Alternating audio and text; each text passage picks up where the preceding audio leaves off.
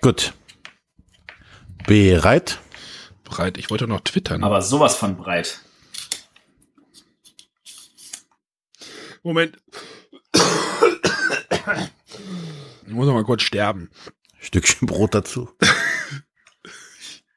Oh, es läuft davon. Kein Kommentar. Und los geht's.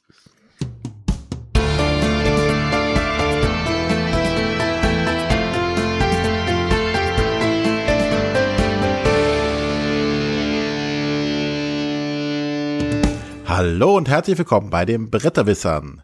Die Bretterwisser, das sind Grandmaster Stich Arne, Was? Wer? Ich? Hallo? Tag?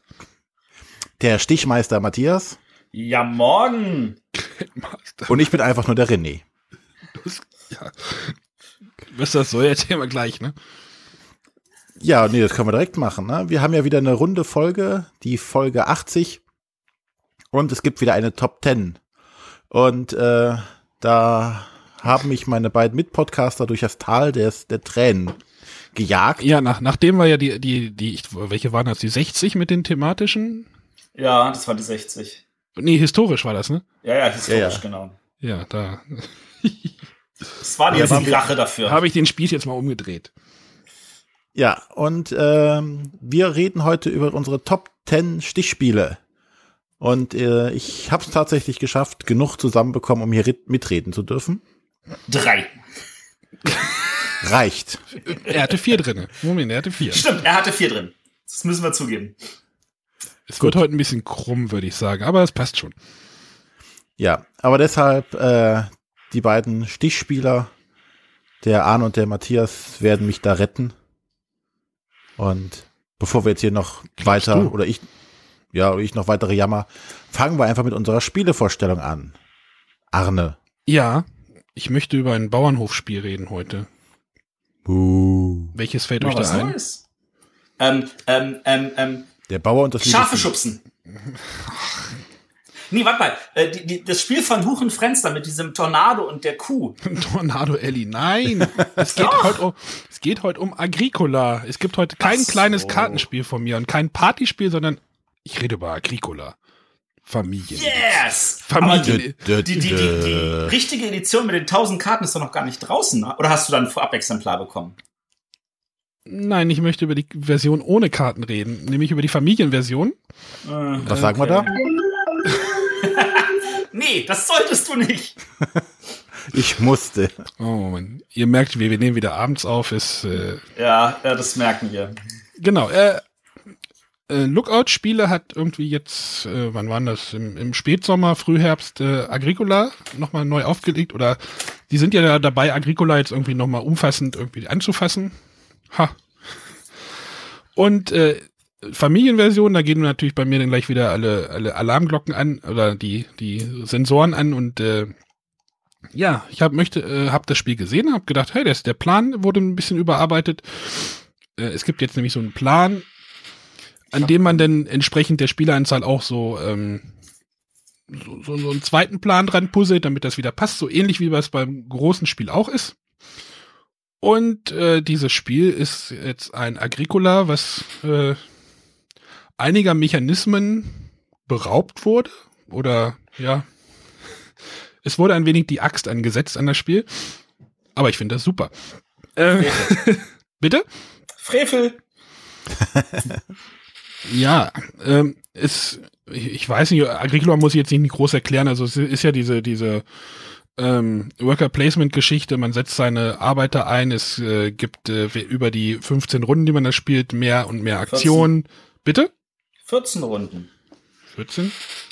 Ja, es sind Zumindest 14. in der alten. Ja, es sind 14. Entschuldigung. ähm, und äh, das Kind schreit gerade im Hintergrund, deswegen bin ich verwirrt. Ähm, genau. Es, man hat auch keinen eigenen Spielplan mehr vor sich, also kein, kein Spieltableau, sondern man bekommt halt am Anfang zwei so, so Starthäuser, die man dann erweitern kann. Es gibt keine Steinhäuser mehr. Oder soll ich jetzt einfach mal alles aufzählen, was es nicht mehr gibt in dem Spiel? Ja, mach mal, mach mal. Also, die Häuser konnte man ja in der großen Version äh, von, von Holzhütte zu Lehm zu Stein auf, aufleveln. Gibt's nicht mehr. Es gibt nur noch Holz- und Lehmhäuser. Äh, es gibt kein Gemüse mehr als zweite Frucht. Es gibt nur noch die Frucht des Weizens. Äh, man baut keine Zäune mehr, sondern wenn man sich äh, äh eine Wiese bauen will, dann äh, ähm, dann nimmt man sich einfach ein entsprechendes Wiesenfeld und legt das irgendwo an seinen Plan wieder oder an seine, seine Hütte wieder dran. Diesen Zaun kann man ja noch nicht mehr wieder abreißen, also konnte man im Großen, ne? Kann man wieder die Zäune nochmal aufmachen und so, die, die Weiden. Ich glaube, ja. Ja, das ist, nee, du konntest eigentlich nur welche dazubauen und, da, und wieder durchtrennen. Ja, ja, aber, aber man nimmt sich jetzt einfach ein entsprechendes Plättchen, äh, kann da aber auch noch Stelle draufbauen, die Stelle gibt's noch. Es gibt keine Karten mehr. Matthias wird jetzt schimpfen, aber ich habe meistens sowieso ohne, oder wir haben meistens sowieso ohne Karten gespielt. Ja, für euch ist das super, keine Frage. Genau, es, es, es ist auch keine variable Auslage mehr, also keine variable Orts, ich nenne sie jetzt mal einfach Ortsplättchen, die sich halt über die Runden aufbauen, sondern es ist eine festgelegte Reihenfolge. Was ich jetzt nicht so tragisch finde. Es gibt dann halt im späteren Spielverlauf Gebäude, die man kaufen kann. Äh, die geben dann, äh, wenn man entsprechend geplant hat, äh, entsprechend Siegpunkte. Also irgendwie eine Mühle gibt dann irgendwie irgendwie äh, was äh, extra Siegpunkte bei Spielende, da sollte man zusehen, dass man sich da vor den vier, die dann während des Spiels auftauchen, so möglichst eine besorgt, damit man auch ein paar Punkte kriegt. Diese ganze Punktevergabe ist irgendwie total vereinfacht. ähm, also hier steht irgendwie, jede eigene Person bringt drei Punkte. Jede Battle-Marke verliert ihr wieder drei Punkte und dann jedes Plättchen, das vor euch ausliegt, ist mit Ausnahme der Holzräume ein Punkt wert. Also du musst zusehen, dass du deine Holzräume umbaust und dann jedes Getreide auf einem Acker und jedes Tier auf eurem Hof ist ein Punkt wert. Ähm, und dann die, die, Baustoffe, die man halt entsprechend der Gebäude, die man dann irgendwie da liegen hat. Also das ist alles, alles sehr, sehr stripped down, wie man im Englischen sagt. Und mich hat das überhaupt nicht gestört, sondern ich fand das sehr angenehm. Trägt bei mir die erste Frage. Ja. Wenn ich höre Familienspiel, denke ich jetzt an ein Ravensburger Spiel zum Beispiel. Mhm. Ist es so simpel, also in Anführungszeichen simpel geworden, dass es tatsächlich ein Familienspiel ist? Also erstmal ist die grafische Aufmachung schon mal eine sehr viel ansprechendere. Also du hast jetzt so einen Plan, der so ein bisschen schön ist. Das andere Agricola war ja doch so ein bisschen spartanisch. Sparta! Ja, aber jetzt ist halt man so einen schönen Plan, der so ein bisschen, ich glaube, das ist so ein bisschen angelehnt an die App, die es gibt. Kann das sein? Habt ihr die irgendwie mal gesehen? Und äh, ja, ein bisschen angelehnt. Also die App ist sehr, sehr schön, das stimmt. Das ist, das, aber es ist nicht perfekt, also nicht hundertprozentig danach empfunden, aber sehr da angelehnt. Ja, es ist auf jeden Fall ein bisschen mehr, ein bisschen mehr Fluff dran. Mhm. Ähm, was war jetzt die Frage? Ob es tatsächlich ein Familienspiel ist. Also, ich glaube, wenn bei du. Bei Familienspiel denke ich an, an Ravensburger, an deren Spiele. Ja, an Legends, ne? War ja jetzt auch nicht so ganz so. Das fand ich. Ist Legends, aber äußerst simpel. Ja, es ist, ich hatte, glaube ich, heute auch noch einen Bericht gelesen, dass es halt so diese, so dazwischen, zwischen Familienspiel und Kennerspiel sich bewegt und also es ist schon ein gehobenes Familienspiel, aber ich glaube, dass Familien, die öfter was spielen, denen sagt natürlich der Name Agricola auch was und die können damit sicherlich was anfangen. Und sie erinnern sich dann vielleicht auch noch dran, dass es mal den Preis gewonnen hat für komplexes Spiel. Ja, es steht ja halt Familienversion ziemlich groß drauf. Also steht ganz Aber groß Familienspiel drauf, ja. Es müssen schon Spielerfamilien sein. Es kann jetzt nicht so die, die sonst nur Mensch ärger dich nicht spielen. Familie nee, die würde ich da nicht dran setzen. Nee. Aber okay. Also die Frage, die sich eigentlich aufdrängt, und das, die, die hat sich mir auch aufgedrängt, als ich diesen Artikel ja auch gelesen habe. Ich glaube, das war bei Christoph, oder? Ja, es also kann auf sein. Auf der Brettspielbox. Ähm, ist halt wirklich, ist das Familien- oder ist das eigentlich das Kennerspiel? Und das, wo sie Kennerspiel draufschreiben, eigentlich schon das Expertenspiel. Und diese Frage hat sich bei mir nämlich auch er ergeben, als ich nämlich äh, das hier Dings in der Hand hatte, das Kolonisten. Das liegt ja auch noch zu Hause rum, das werde ich auch noch äh, besprechen. Äh, weil das ist nicht mehr Kenner, das ist definitiv Experte. Nun Steht ist es natürlich so, dass äh, Pegasus, die schreiben halt Familie, äh, Kenner und Experte auf ihre Schachteln. Und Lookout hat jetzt gerade nur Familie und Kenner eingeführt. Und für die gibt's vielleicht Experte an der Stelle nicht. Aber die Frage natürlich trotzdem berechtigt, ist das nicht trotzdem Experte und nicht Kenner? Man könnte jetzt sagen, für gehobene Familien, aber das ist dann auch wieder so eine Floskel. Aber ähm, wem Agricola... Ja, es, es ist ja eigentlich nur Agricola ohne Karten und so ein paar Mechanismen, die noch zusätzlich rausgenommen werden. Wir haben meistens, wie, gesagt, ich, ich gebe es zu, meistens ohne die Karten gespielt. Was, was ja im Original Agricola ja auch als Familienversion bezeichnet wird, glaube ich. Ja. Und da ist es schon sehr nah dran. Ja, in der Theorie ist es, wenn ich es richtig verstanden habe, ja noch einfacher als die alte Familienversion. Ja, ist es auch. Ja, ja. Ja, auch die anderen Karten, die es in der Familienversion noch gab, wegfallen. Es gibt auch weniger Anschaffungen, die man sich noch kaufen kann während des Spiels. Also es ist schon, ähm, ja. Also sie haben Komplexität rausgenommen und Variabilität. Ja, auch rausgenommen. Ja, aber Was es ich halt jetzt aber persönlich nicht als störend empfinde, sondern weil das halt als Familienversion so richtig gut funktioniert hat. Ja. Von, Nee, mir, gibt's gesagt, einen, darum von ging- mir gibt's einen Daumen hoch. Darum ging es auch gar nicht. Ich wollte nur drauf aus. Ist es tatsächlich, was es äh, den Anschein macht, ein Familienspiel oder doch eher etwas höher angesiedelt? Und es klingt momentan, danach ist es eher doch etwas höher angesiedelt als ein klassisches Familienspiel. Da müsste man natürlich jetzt aber auch sagen, dass die, was ist Familienspiel und was nicht, sich natürlich sehr, sehr flüssig bewegt und äh, sich jährlich ändert. Also ich meine, äh, ein Village hat halt noch Kennerspiel gewonnen 2012 und ähm, dann ist schon die Überlegung gewesen, also ob Istanbul nicht dann auch schon wieder Familienspiel ist im Vergleich dazu. Also das, das ist ja auch ein sehr, sehr schwammiges Gebilde, diese Einordnung. Und ich glaube, wenn wir sagen, das ist ein höheres Familienspiel, ein leichteres Kennerspiel und da die Einordnung vielleicht auch Istanbul nehmen, ähm, dann glaube ich, haut das doch hin, oder? Also das hier ist schon einfacher wie Istanbul.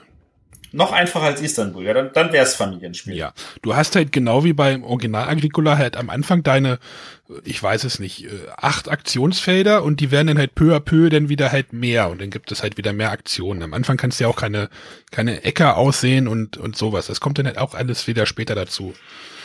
Es ist natürlich schon, diese Leute zu ernähren, ist natürlich auch wie im Agricola manchmal echt ein Arschloch so, ne? Also, ähm, das ist schon hart. Also da, da wurde jetzt, also man muss genau wie beim Agricola die Leute mit, mit Nährwerten halt äh, abspeisen. äh, Schönes aber Wortspiel. ja, ähm, das ist schon, das ist schon ganz schön schwer manchmal, aber das ist beim Agricola halt auch so gewesen. Da hätte ich mir vielleicht gewünscht, dass man da vielleicht auch noch mal irgendwie eine, weiß ich nicht. Aber das ist natürlich ein Kernelement von Agricola. Also das, das wegzunehmen, das wäre vielleicht für einige Ja, man hätte es vielleicht noch mal ein bisschen verein, ver, ver, leichter machen können. So wie in Caverna, da kannst du ja wirklich alles irgendwie zu Nährwerten relativ einfach umwandeln. Das stimmt, das kann man. Das ist hier nicht ganz, also du hast halt immer, ja. Also ich habe mein großes Agricola jetzt verkauft. Das gefällt dir schon besser, das Neue. Ja, Das ist doch auch eine Aussage, finde ich. ja, wieso soll ich denn das andere, wenn ich das andere sowieso in der- Familienedition, also in Anführungsstrichen, ne, das große in der Familienedition spiele, warum soll ich das denn noch da haben? Naja, es hätte ja sein können, dass dir das Alte besser gefällt. Nur, dass ich da einmal noch Gemüse dabei habe oder was? Achso, Gemüse gibt's auch nicht mehr. Nee, Gemüse gibt's, es gibt nur noch Weizen. Und es gibt keine Kühe mehr. Nee, Rinder, nee, was war das letzte? Schweine, Rinder, Schafe? Nee. Pferde? Äh, ja, ja, ja. äh, Schafe, Schweine, Rinder. Ach so, doch, die gibt's ja auch. Und Pferde gab's dann in der Moorerweiterung. Die wird dann hoffentlich in der Bazooka-Dingsbums mit drin sein. wenn sie schon tausend Karten reintun. Ja, genau. Also das brauche ich halt nicht und ich, ich möchte das halt locker flockig haben und dann, zumal das hier, Matthias kennt ja meine Umstände hier und meine Mitspieler im Haus und für die ist das genau Ja, das aber Richtige. ganz ehrlich, also da sind Schafe drin, da spielt die Anja mit. Ja, genau. Hättest Haben du wir auch die Kennerversion auf den Tisch packen können. ja, haben wir auch oft genug gespielt, aber halt in der Familie. Weil So. äh, wir haben es dann einmal mit den Karten gespielt und so, oh Gott, was ist denn hier? Und jetzt muss man da und dann hat man ja, ach nee. Okay. Gut. Ja. Ja, aber das ist doch schön. Nochmal die Rahmendaten vielleicht für unsere Äh, Hörer. Ja, äh, Agricola von, äh, Moment, den Autor muss ich mal kurz nach. Äh, Uwe Rosenberg heißt der, glaube ich. Okay. und Lookout-Spiele. Nein, äh, schön, schön, schön aufgemacht. Die Schachtel ist auch ein bisschen kleiner. Ah, ja, stimmt. Das ist eine kleine Sie hat auf jeden Schachtel. Fall von außen definitiv, dadurch, dass da eine eigene Grafik jetzt drauf ist, ist- das ist ja auch schon mal was Positives. Genauso groß wie die Glück auf Kartenspielschachtel. Hält sie gerade daneben. Oh, das ist aber dann deutlich kleiner. Ja, ja. Ist ja auch weniger drin, könnte man sagen. Das wäre also nur vernünftig. ich weiß jetzt gar nicht, diese Preisdiskussion können wir ja auch noch, wollen wir die auch noch aufführen? Nein, Nein. wollen wir nicht. Ich weiß gar nicht, was kostet. Gut. Dann äh, ist, glaube ich, der Arne jetzt durch. Der guckt jetzt nochmal bei den verschiedenen Online-Portalen, was das Spiel kostet. Wozu und behält den Preis dann für sich. Hm, Euro. Hm, schön. Und dann komme ich mal zu meinem Spiel und ähm, wie der Arne so eben so schon dachte, das Ernähren bei Agricola, äh, Agricola kann ein Arschloch sein. Jetzt möchte ich über ein Spiel reden, was grundsätzlich ein Arschloch ist. Du möchtest Mit, über Arschloch reden? Nein, über The Grizzled beziehungsweise über Le Poilu.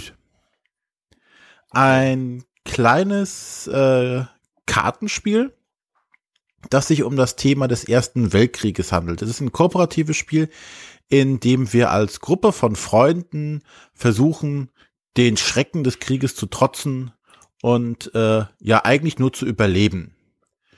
Ähm, ja, wie so bei so kooperativen äh, Spielen, meistens spielt man halt gegen das Spiel.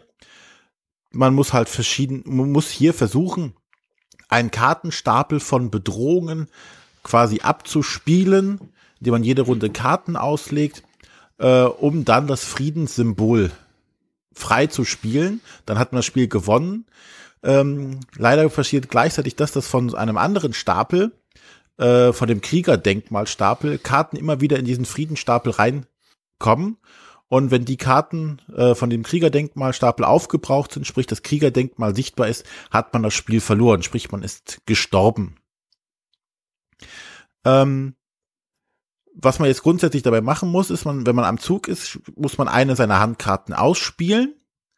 Ähm, und dann ist der nächste am Zug und spielt wieder eine Handkarte aus. Also in den Karten sind hauptsächlich Bedrohungssymbole dargestellt. Das könnten einerseits sind es sowas wie Wetterbedingungen, also Nacht, Regen oder Schnee. Aber es können auch sowas wie, wie eine Gasmaske kann drauf abgebildet sein, zudem, dass es Nacht ist ähm, oder eine, äh, eine Trillerpfeife, die bedeutet, äh, dass zum Angriff gerufen wird. Und ähm, die Aufgabe, die man zu erfüllen hat, ist, dass keines dieser, dieser Bedrohungssymbole, also Nacht oder die, die, die Gasmasken, mehr als zweimal in der Auslage ist. Und ähm, ja, und wenn man das dann versucht hinzukriegen, muss man gucken, welche Karte kann ich jetzt ausspielen, welche Karte darf ich jetzt nicht mehr ausspielen. Man kann sich aber wieder zurückziehen, man sagt, okay, ich kann gerade keine Aktion machen, ähm, weil wenn wir das, wenn ich das jetzt machen würde, hätten wir diese Mission verloren. Also ziehe ich mich zurück. Ähm, das Problem dabei ist, dass man dann die Handkarten quasi auf der Hand behält und äh, am Ende der, der Runde, wenn also alle gepasst haben, also alle sich zurückgezogen haben, kommen Karten, von diesem ähm, Kriegerdenkmalstapel auf diesen Friedenstapel in Höhe der Handkarten, die man auch auf der Hand hat. Sprich, man möchte versuchen, so wenig Handkarten am Ende der Runde noch übrig zu haben. Äh, allesamt. Ja, das geht halt so ein bisschen weiter, bis man halt dann entweder das geschafft hat oder verloren hat. Das ähm, ist relativ simpel und überhaupt nicht komplex an der Stelle. Äh, man muss halt ein bisschen grübeln. Was man hierbei äh, nicht machen darf, ist wie bei anderen kooperativen Spielen, man darf nicht sagen, was man auf der Hand hat. Man muss es also, man darf auch keine Hinweise geben nach dem Motto, oh, das würde ich aber nicht tun, weil dann kann ich keine Karte mehr ausspielen oder so. Äh, ist alles nicht erlaubt. Also man muss halt wirklich spielen und sagen, okay, das spiele ich jetzt und dann war's das. Ähm, aber was das Spiel schafft, auch ohne dass man jetzt äh, irgendwelche Schlachtszenen oder Blut oder äh, weiß ich nicht was sieht. Ähm, es vermittelt eine ganz düstere und äh, sehr bedrückende Stimmung. Also wenn man ein Spiel haben möchte, was einen runterzieht, sollte man sowas spielen. Es ist echt also erstaunlich. Also ist der Hit auf irgendwelchen Suizidpartys, willst du sagen? Ja, da springen sie reihenweise dann vom Hochhaus es ist echt erstaunlich. Alle in der Runde haben schon immer gesagt, was, wow, was zieht das Spiel auf einmal einen runter, obwohl es überhaupt nicht, es zeigt keine äh, Gewaltdarstellung oder wie gesagt, da ist kein einziger äh, Blutstropfen zu sehen oder es verherrlicht den Krieg in keinster Art und Weise. Aber man wird so runtergezogen, ist so deprimierend, allein dass man, man spricht wenig am Tisch, es wird mehr so vor sich hin gegrübelt Und es gibt noch dann so äh, Karten, die, die bedeuten schwerer Schlag. Das sind Karten, die man vor sich ausspielt, die irgendwelche negativen Effekte während des Spiels haben. Zum Beispiel hatte ich mal eine Karte, das heißt, ich bin stumm und darf dann nicht reden. Und während des ganzen Spiels, bis man, man hat man die Möglichkeit, diesen so einen schweren Schlag loszuwerden, aber bis dato durf, darf ich einfach nicht reden, darf mich an keinen Diskussionen irgendwie in einer Art und Weise beteiligen. Und das ist echt schwer dann dabei. Aber wie gesagt, das, das Faszinierende beim Spiel ist tatsächlich diese Atmosphäre, diese Stimmung, dieses melancholische, dieses traurige, was dieses Spiel rüberbringt, einfach nur aufgrund dieser Karten, der Grafiken. Das ist ähm, auch von diesem ähm, Grafiker, der bei dem Charlie Hebdo ja. Attentat ums Leben gekommen ist. Also da noch mal ein bisschen so die, die diese äh, ja parallel, aber zumindest diese, dieses Negative dabei. Aber ja, das Spiel schafft es einfach so, einen runterzuziehen. Das habe ich nicht erwartet. Also ich habe, äh, als ich mal auf der Messe das geholt hat, sagte der äh, Stefan schon, ah ja, das ist schon ganz schön, äh, zieht einen ganz schön äh, runter. Das, das möchte ich eigentlich gar nicht so gerne so oft spielen. Wobei es echt ein tolles Spiel dann noch bei ist, aber es äh, schafft es echt, einen runterzuziehen. Und äh, wir wollten also alle keine zweite Partie spielen, nicht, weil das Spiel schlecht ist, sondern weil wir einfach so niedergeschlagen waren und sagten, jetzt brauchen wir irgendwas Positives, was Erhellendes. Und das schafft einfach so ein kleines Kartenspiel. Das fand ich schon sehr außergewöhnlich. Das finde ich jetzt gerade spannend, weil du ja auch immer halt diese großen, großen Boxen hast und da auch ja so eintauchst und trotzdem schafft es wohl dieses Spiel bei dir auch äh, Emotionen zu wecken. Definitiv. Oder? Also es ist ganz auch auch Leute, die jetzt nicht so äh, thematische Spiele, sonstiges mögen an der Runde, waren total runtergezogen dann davon. Ne? Also das, das hat irgendwas vermittelt und irgendwas macht dieses Spiel da anscheinend sehr, sehr richtig. Ähm, ich, also ich muss auch sagen, das Thema wird total gut rübergebracht. Und äh, es ist schon ziemlich brutal, wie das, wie das einen tatsächlich mitnimmt, weil man sich auf das Spiel einlässt. Und ich finde es eigentlich sehr traurig, dass dieses Spiel, das hier noch ähm, von vielen äh, so gelobt wird, ich habe das auch in mehreren Umfeldern mitbekommen, dass es halt keinen deutschen Verlag gefunden hat wegen des Themas. Und der Verlag dann in Frankreich einfach es selber jetzt auf Deutsch rausgebracht hat. Ja. Äh, das ist, das ist auch immer so, wow, wie ist denn das möglich? Aber ähm, scheinbar ist es halt so und deswegen bin ich umso froher, dass er es gemacht hat. Ähm, das letzte Mal, dass ich so einen Eindruck hatte von dem Spiel, da gibt's ein äh, Spiel, das heißt Freedom Underground Railway. Äh, da werde ich jetzt nicht auf die Details eingehen, aber Railroad, ja genau. Ähm, da geht's halt darum, dass äh, man äh, eine Gruppe von Sklaven hilft, äh, aus den Südstaaten in die Nordstaaten zu entkommen während des Bürgerkriegs. Und äh, das ist auch eins, da gibt's natürlich Leute, die können das völlig abstrakt sehen, sagen, ja, wenn ich das schub, wenn ich den, den Stein dort wegschubse, kommen die anderen durch, dann habe ich umso mehr Punkte. Aber wenn du das Spiel spielst und dich auf das Thema einlässt, dann willst du nicht einen einzigen Stein aufgeben, weil es dich tatsächlich so aufsaugt. Und genau dieses Gefühl hat auch dieses Grisselt bei mir hinterlassen. Und das ja. ist für so ein kleines Kartenspiel echt Wahnsinn. Also wie sie das, ob das auch der, der Sinn und Zweck oder der, das ursprüngliche Ziel der Autoren war, weiß ich nicht. Auf jeden Fall, das haben sie geschafft und das ist echt aller Ehren wert. Sollte man sich auf jeden Fall mal anschauen, wenn man kooperative Spiele macht. Es ist unglaublich hart. Das kommt noch hinzu. Ähm, auf der Einsteiger-Variante kann man es schaffen, aber sobald man dann mit allen Regeln und Fallen und allem Pipapo spielt, wird echt hart. Und da gibt's auch eine Erweiterung inzwischen dazu, um es noch ein bisschen härter zu machen. Ja, für die, die nicht, denen das zu einfach ist. Oder die einfach auch Abwechslung noch haben wollen. Ja, ähm, jetzt kommt wieder der schwierige Teil bei den ganzen Sachen, weil es wieder ein französisches Spiel ist mit französischen Autoren. Äh, Man trotzdem uns nachsehen, wenn wir es nicht richtig aussprechen. Ja, das hoffe ich doch. Also The Grizzled, beziehungsweise Le Poilu, wie es auch in der deutschen Version heißt. Nee, und die Grauen. Ich habe gerade bei Amazon geguckt, da steht noch die Grauen irgendwie als Titel. Als ja, das, Titel. Ja, aber steht nicht auf der Box zumindest so, drauf. Okay. Ja, und ähm, das ist von Fabien Riffaut und Joan Rodriguez. Ja, du musst aber einfach tolles ganz viel Selbstvertrauen aussprechen und glaubt jeder, dass es so heißt. Genau. ja, aber ganz Rifo tolles Spiel. und Juan Rodriguez. Und wie gesagt, wer was mit kooperativen Spielen anfangen kann, sollte sich das auf jeden Fall mal anschauen. Ja. So, Ähm, jetzt baust du uns wieder auf, Matthias. Jetzt baue ich, genau, jetzt kommt wieder was Witziges. Ähm, je nachdem, was man als witzig empfindet, je nach, ob man selber schon mal in so einer Lage war, aber ähm, da gibt's im Filmbereich gibt's dazu auch eher Komödien. Also es geht, es geht um ein Hasenpärchen. Ähm, die sind Könige, der eine heißt Kuhne und sie heißt äh, Laikia, Lakia. Ich bin mir nicht ganz sicher, wie ich das schon ausspreche, und wir reden hier gerade mal von fünf Buchstaben. Die sind halt verheiratet und die führen ganz toll ein Königreich und die haben sich zerstritten und lassen sich jetzt scheiden. Und was wir durchspielen, ist dieser Scheidungskrieg um sämtliche Güter und äh, Einfluss auf andere Personen, damit die einen in der Scheidung unterstützen und ähnliche Sachen. Das Spiel heißt Kuhne versus Lakia, die Chroniken eines, einer äh, königlichen Scheidung. Ähm, vom Thema her also schon mal total krank, aber ähm, das Spiel, äh, finde ich, hat da schon mal so, so einen unique Selling Point an der Stelle, dass es äh, sich einfach mal auf ein anderes Thema einlässt.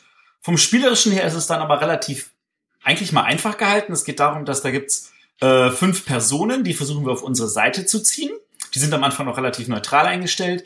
Und wenn wir sie zu unserer Seite ziehen, dann können wir die ähm, Gegenstände oder, oder äh, äh, Eigen, äh, äh, Sachen, die sie verwalten oder die irgendwie an deren Besitz sind, können wir dann auf unsere Seite ziehen und dann in diesem Scheidungskrieg, der auf jeden Fall so ausgeht, dass die beiden am Ende getrennt sind, dass wir dann als reichere Person dastehen. Ähm, wir versuchen diese zu beeinflussen. Jede Person kann in jeder Runde nur so und so oft beeinflusst werden. Da gibt's dann so schöne Karotten, die das dann markieren. Und äh, alles, was wir auf unserer Seite geholt haben, können wir dann auch natürlich auch spielen, um sie als Aktion zu verwenden und äh, unseren Einfluss wiederum geltend zu machen oder auch dem anderen Sachen wegzunehmen und zu klauen und solche Sachen. Ähm, das Ganze ist tatsächlich dann in 15 bis 20 Minuten gespielt. Wird es für ein einfaches kleines Kartenspiel effektiv. Äh, und äh, am, nach, ich glaube, drei Runden oder so steht ein Sieger fest, nämlich der, der mehr Siegpunkte im Sinne von mehr Wert an äh, Sachen eingesammelt hat. Äh, ja, und das ist eigentlich auch schon alles. Also einfache, schöne Hasenzeichnungen mit süßen Karotten und allem. Seid ihr jetzt wieder fröhlicher? Das war jetzt alles. Das ist tatsächlich alles. Das ist nicht viel mehr. Was ist denn mit dir los? Ach, ich, ich, ich fand das Thema halt sehr, sehr witzig. Also es ist, du hast halt äh, eine Prinzessin, du hast halt einen König, du hast äh, eine, eine kleine Hasenhexe und ein, Ach, das ist Äh, von, das ist von Ludi Creations, ja. das ist von Ludi Oh, Creations, da genau. können wir demnächst auch noch mal über was reden. Aber ähm, die haben ja, neigen ja schön, äh, man könnte schon fast sagen, überproduzieren, die Sachen. Ja, also überproduziert will ich es nicht nennen. Das ist halt eine schöne Schachtel, Ja, da ist ein Satz Karten drin und ein paar schöne Holz. Äh. Geben sich Mühe mit den Materialien, sagen wir es mal so. Definitiv. Vor allem, wie gesagt, an der Stelle auch das Thema. Das Thema finde ich sehr außergewöhnlich. Ähm, das ist, also es ist jetzt nicht das Spiel, wo ich sagen würde, boah, das muss jetzt jeder haben. Es ist aber definitiv kein schlechtes Spiel, ähm, das einfach auch ein witziges Zwei-Personen-Spiel ist, das man mal kurz als Aufwärmer spielen kann, wenn man halt äh, auf noch den Rest der Spielegruppe wartet oder so. Ähm, dafür ist es definitiv geeignet, geht schnell. Äh, man kann entsprechend schöne Witze machen, man kann Filme zitieren, Kampf der äh, äh, Kampf der Rosen oder so wie der hieß mit Michael Douglas. Also da ka- da kam, das, das, Spiel bietet sich an der Stelle richtig an für sowas. Der Rosenkrieg. Ähm, das, der Rosenkrieg hieß es im, ich weiß, es hieß War of Roses im Englischen. Das tut mir Ja. leid. Ähm, also da, da hätte ich mir natürlich gewünscht, dass der Verlag an der Stelle auch mutig einfach solche Zitate noch mit reingestreut hätte. Ähm, Habe ich jetzt auch auf Anhieb nicht gefunden. Aber es sind schon so auch ein paar Sachen noch drin, die so an andere Sachen erinnern. Watership Down, Ja. da, Hasen, Hasen und so, die sich, ne. Matthias, du hast ja noch so ein paar Lücken in der äh, Ich habe tatsächlich auch Lücken. Auch ich habe Lücken. Ich gestehe, ich stehe dazu. Es ist so, ich kann nicht alles kennen. Nicht nur bei den Haaren, sondern auch bei Filmen. Ja. Danke. genau. Ähm, also das ist Kuhne versus Lakia. Ich bin, ich, äh, sorry, wenn ich diesen Namen nicht richtig ausspreche, aber es ist an sich nicht schwer zu finden. Es ist von Ludi Creations. Das ist, der Autor ist Babis Giannios. ich vermute Italiener, Italienerin, ich bin mir nicht sicher, äh, mit äh, entsprechenden ungewöhnlichen Grafiken von Crisorium, Sami, Laxo und Todd Sanders. Es ist, Äh, es Zumindest ist, der es letztere ist, klingt eher nach Amerikaner. A, ist es ein Mann und zweitens ist es ein Grieche. Siehst du? Irgendwo bist du auch gut, Arne. Du weißt Ja, sowas. aber man kann es bei Boardgame Geek, wenn da der Autor steht, kannst du auf ihn draufklicken. Gott, okay. Äh, genau, witziges kleines Spiel. Ähm, wer noch irgendwie so einen, so einen Aufwärmer sucht für zwei Personen, bevor der Rest kommt. Ja, Gut, dann sind wir jetzt mit unserer Spielevorstellung durch und dann kommen wir jetzt zur Frage der Woche. Ja, Robin Lee. Hm, ist jetzt auch die Frage, ob man männlich oder weiblich? Hm? an der Stelle ist das, glaube ich, männlich. Das war über ähm, Twitter, glaube ich, kam die Frage. Weiß nicht, stand in unserem Fragen-Dokument. Äh, Dokument. Katalog. Äh, wenn ihr für den Rest eures Lebens nur noch Spiele von einem Verlag kaufen, leihen, besitzen und spielen dürftet, welcher wäre das? Renés Arne? Antwort kenne ich, glaube ich. Welche denn? Fantasy Flight? Ja, ich glaube Cool, schon. cool Mini or not? Hm? Nee, wahrscheinlich eher Fantasy Flight. Die machen einfach die mehr. bringen doch schon auch mehr raus, nicht wahr? Genau. Wobei, Die haben diese ganzen Grizzle Living zum Beispiel in. Amerika. Grizzle, da stand in Amerika bei Cool Mini. Also, da hättest du dann eher auch noch diese Auswahl. Ja, nee, ich, da, also ich würde schon bei Fantasy Flight, die haben die ganzen Living Card Games, ich glaube, da wäre ich dann auch gut versorgt den Rest meines Lebens. Matthias? Das, ja, das, das, Ich, ich drücke mich auch gerade noch um die Antwort, ne? Also ich glaube, ähm, ich meine, es ist tatsächlich, äh, also ich, wenn ich, ich habe vorher auch in mein Spielregal geguckt und habe gesagt, oh, der Verlag macht so viele tolle Sachen oh, und der Verlag macht so viele tolle Sachen. Ähm, aber ich glaube an der Stelle tatsächlich, das wäre Hans im Glück. Ah, ah, ja, toll, danke. Aber du würdest echt Netrunner aufgeben? Müsste ich an der Stelle, ja. Also ich meine, das ist ja Sinn dieser Frage. Also ich, ich kann ja nur noch Netrunner spielen, also Fantasy Flight, klar, die haben auch viele, aber das ist ja doch viele Sachen dabei, wo ich sage, pff, ja, bin ich der Falsche für. Ähm, ich müsste halt einen Descent aufgeben, ich müsste Netrunner aufgeben, aber dann, dann, dann wäre es das auch schon der Fall. Also Fantasy Flight deckt ja nicht ganz so mein Spektrum ab. Und bei Hans im Glück könnte ich ohne Ende Egizia spielen und Wikinger und Russian Railroads und Marco Polo und ähm, was ich auch total toll finde, hier Staufer und äh, auch die ganzen alten Sachen, El Grande und Carcassonne auch und so. Also das wäre tatsächlich für mich die größere Spielerauswahl. Ich hatte auch Hans im Glück so ein bisschen im Hinterkopf, glaube ich, bei der Frage. Hm? Kosmos? Hm?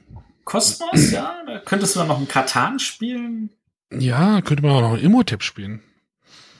Ja, Aber du hast doch Hans im Glück wahrscheinlich wegen Dominion, oder? Ja, ist ja nicht mehr bei Hans im Glück. ist ja Rio Grande. Ja, aber die Alten sind ja noch von Hans Altenburger. im Glück. Ich könnte mir Ja, auch mit entscheiden Pega. Pe Pegasus anfreunden, weil die einfach so ein breites Spektrum haben im Moment Inzwischen ja. und einfach alles rausschmeißen. Also nicht rausschmeißen, sondern äh, rausbringen. Also äh, wirklich von, von äh, wie hieß es, King Domino bis äh, irgendwelche Rollenspielwerke, als ob ich damit was anfangen könnte. Aber theoretisch wären sie da. Also, aber worauf wir schon mal rauskommen, ist, wir würden einen Verlag bevorzugen, der viel rausbringt. Also kleine Verlage, zum Beispiel Feuerland hätte jetzt ein Ah. Könntest auch natürlich auch so ein Ravensburger mit Malea-Konzept noch dazu nehmen, ne? Hätte es natürlich auch einiges abgedeckt. Ja, wenn man tatsächlich Alea als Ravensburger betrachtet, ist richtig. Das wäre auch der Vorteil, da könnte ich auch den Autor Stefan Feld in großem Maße erschlagen. Erschlagen. Ja, ist, ist eine sehr hypothetische Frage und ich, ich bin froh, dass wir die uns die nicht stellen müssen. Ja, aber es ist also Aber als, als ist es schon. Gedankenkonstrukt ist das spannend, ja. Aber so ein Asmodee wäre, oh, hm. Aber wo Ja. kommen denn deine Lieblingsspiele her? meine, da müssten wir erstmal Ja. festmachen, was das Lieblingsspiel überhaupt ist. Das machen wir zu 100, ne? Oder was? Gute Machen wir die Top 100.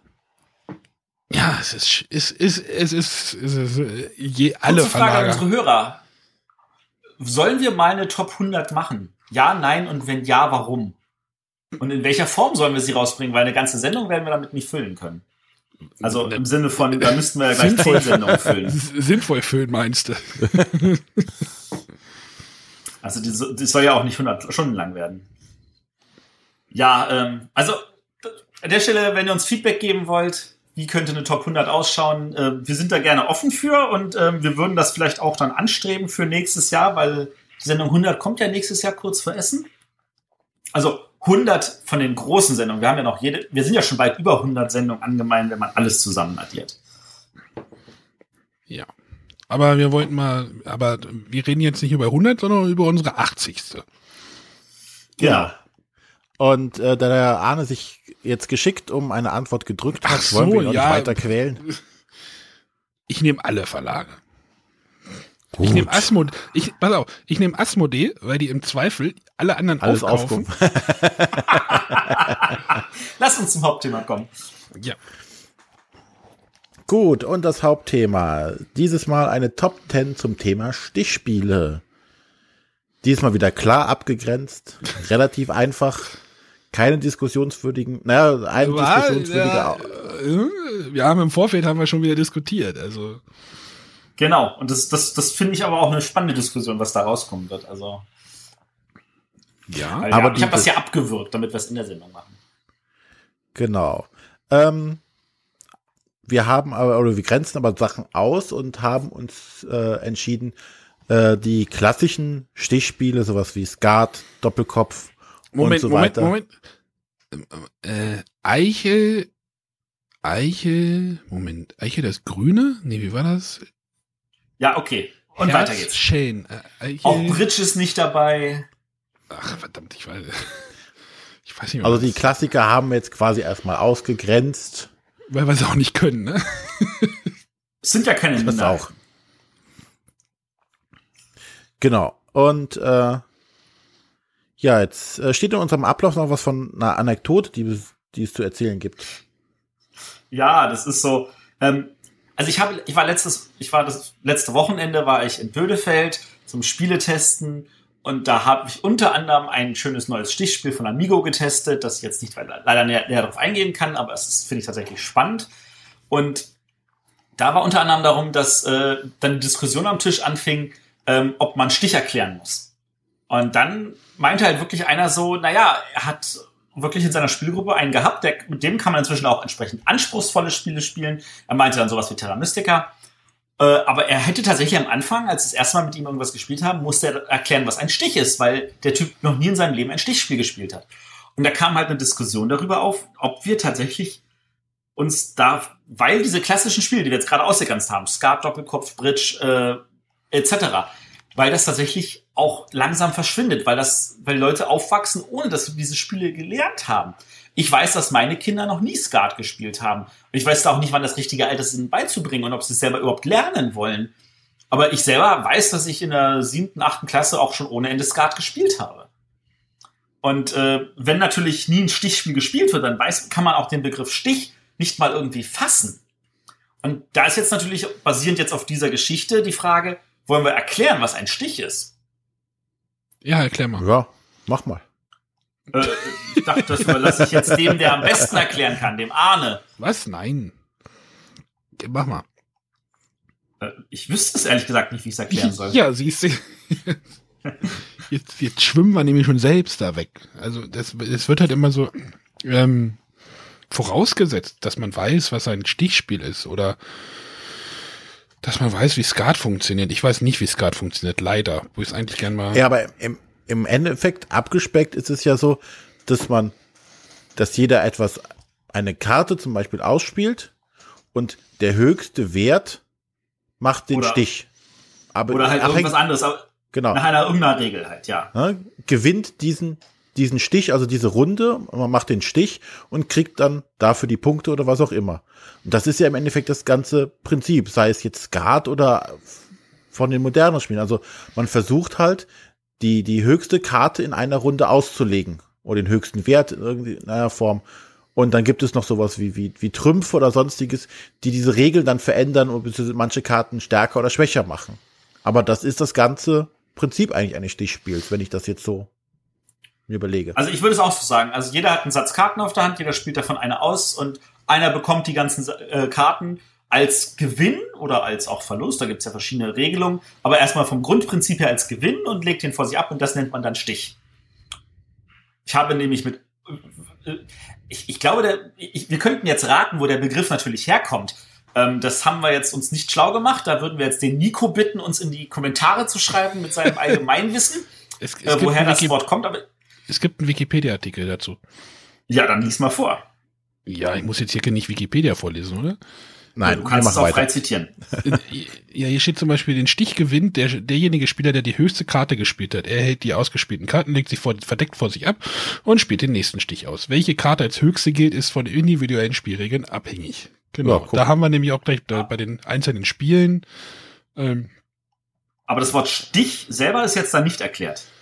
ach so, äh, Darum ging es mir nämlich gerade. Weil das ist ja natürlich auch spannend, warum es Stich heißt. Also es kommt ja von ich steche im Sinne von, ähm, weißt du, ich habe hier mit dem ähm, Dolch im Mittelalter in der Gaststätte, ich habe mit dem Dolch auf die Karte draufgehauen, das ist meine. Die kannst du mir jetzt nicht mehr wegklauen.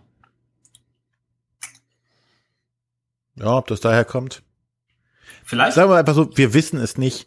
Und äh, wir fangen jetzt einfach mal mit unseren Top 10 an. Und Genau. äh, wir machen ja immer das Prinzip, dass wir von hinten, jeder nennt drei Spiele. Gemeinsam haben wir uns auf eine Platz null geeinigt. Ähm, dieses Mal haben sich nur der Arne und der Matthias auf einen Platz null geeinigt, weil ich schon die no große Not hatte, drei Spiele zu finden, die ich nennen konnte als meine Top 3. Ich von kenne denen zwar Arne und ich auch in welche für unsere drei, Top 3 vorgesehen haben, die wir dann aber natürlich rausgenommen haben, weil sie jetzt in Renés Top 3 sind. Deswegen sind bei uns ein paar Spiele nachgerutscht. Aber ihr könnt schon sehen, René kennt schon mal die Creme de la Creme. genau. was er davon hält, ist eine andere Sache. Doch, also ich kenne auch noch ein paar andere, die habe ich ja nicht mit aufgeschrieben, weil sie mir gar nicht zugesagt haben. Ich hatte ja vorhin im Vorgespräch noch die äh, These in den Raum geschmissen, ob Broom Service nicht auch ein Stichspiel ist. Auf die Diskussion wollte, wollte Matthias, glaube ich, vorhin noch mal raus. Richtig. Wollen wir das jetzt diskutieren? Oder ich meine, wenn du es jetzt schon ansprichst? Broom Ja, Service hat jetzt keiner auf seiner Liste stehen, oder? Das war jetzt auch sehr. Weil wir uns nicht darauf einigen konnten. Aber hättest du es denn dann auf deine Liste geschrieben? Du hast ja überlegt, so welches nimmst du noch als drittes rein?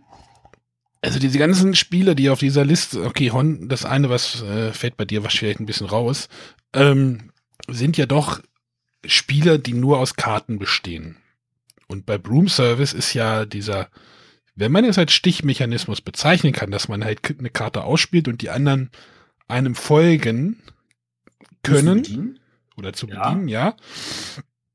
Dann könnte man sagen, Broom Service, in Broom Service steckt ein Stückchen Stichspiel.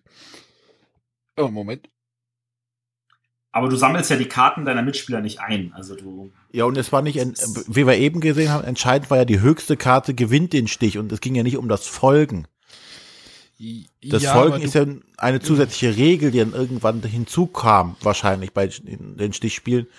Sowas wie Trumpf, ich muss Trumpf bedienen. Ja, deswegen habe ich ja, wir haben, wie gesagt, keiner hat es aufgeschrieben. Ähm, ich halte, Broom Service ist halt ein großes. Ah, Diese, diese, diese Stichspiele sind meistens äh, für mich so kleine Kartenspiele. Das ist so das Genre, das sie bedienen. Und Broom Service ist halt ein großes Spiel und äh, Außerdem ist das Broom Service Kartenspiel. oh, das habe ich jetzt nicht gespielt. Das ist tatsächlich ohne Brett einfach nur ähm, Karten sammeln. Ja, aber ist das ein Stichspiel?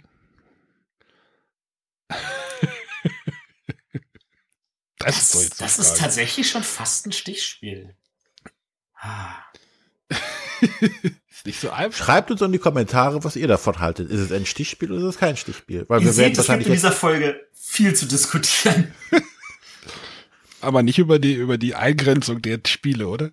Ja, doch, Nee, eigentlich schon, aber die wir auf den Listen haben. nein, das glaube ich nicht. Und Also von die sind daher eindeutig. Denke ich mal, darf der Arne mit seinem Platz drei mal starten. Ja, mit dem Kartoffelmann, nämlich dem Potato Man Spiel von äh, Zoch Spiele war das, glaube ich. Potato Man ist äh, relativ klassisches Stichspiel, Stichspiel, wie man es halt so halt als modernes Spiel kennt. Ähm, ja, man hat halt Zahlen von 1 bis, äh, oder von 2 bis 17, 1 bis 17 in verschiedenen äh, Farben und man äh, die, wenn man einen Stich gewinnt, je höher dieser Stich ist, mit dem man diesen Stich gewinnt, desto geringer ist der Benefit, den man davon hat. Denn jeder, mit jedem Stich kann man sich Karten mit Kartoffelsäcken nehmen. Und da sind halt verschiedene, verschieden viele Kartoffelsäcke drauf. Und ähm, am Ende zählen die Kartoffelsäcke, die man vor einem liegen hat. Wenn man, der, der Clou ist halt, wie gesagt, je höher der Stich ist, desto weniger Säcke sind auf den Karten, die man sich dann nehmen kann. Entschuldigung, die drei äh, höchsten Karten sind äh, die, der Evil Potato Man. Äh, das sind natürlich die, die besten Karten, gewinnen halt meistens den Stich. Es kann aber vorkommen, dass der Evil Potato Man von den Potato Men äh, ge gefangen wird. Das sind nämlich die Karten mit dem niedrigsten Stich, äh, mit dem niedrigsten Wert. Äh, der spießt den dann auf, auf den, da gibt es eine kleine Grafik. Und halt, da gewinnt man einen Stich mit einer sehr niedrigen Karte. Also die Potato Man Karten sind die niedrigen und oder Super Potato Man oder wie auch wie auch immer. Ähm, das sind die, die den geringsten Wert hat, dann kriegt man halt natürlich sehr viel mehr Kartoffelsäcke mit den Karten. Ist äh, sehr, sehr lustig, aber auch sehr straightforward, sag ich mal. Aber wenn dir jemand zuhört und du die ganze Zeit von Evil Potato Man und Super Potato Man, ja. die Leute schütteln doch auch meistens den Kopf dann, oder? Äh, was mit dem Potato Man? Ja, das ist das Thema schon. Äh, äh.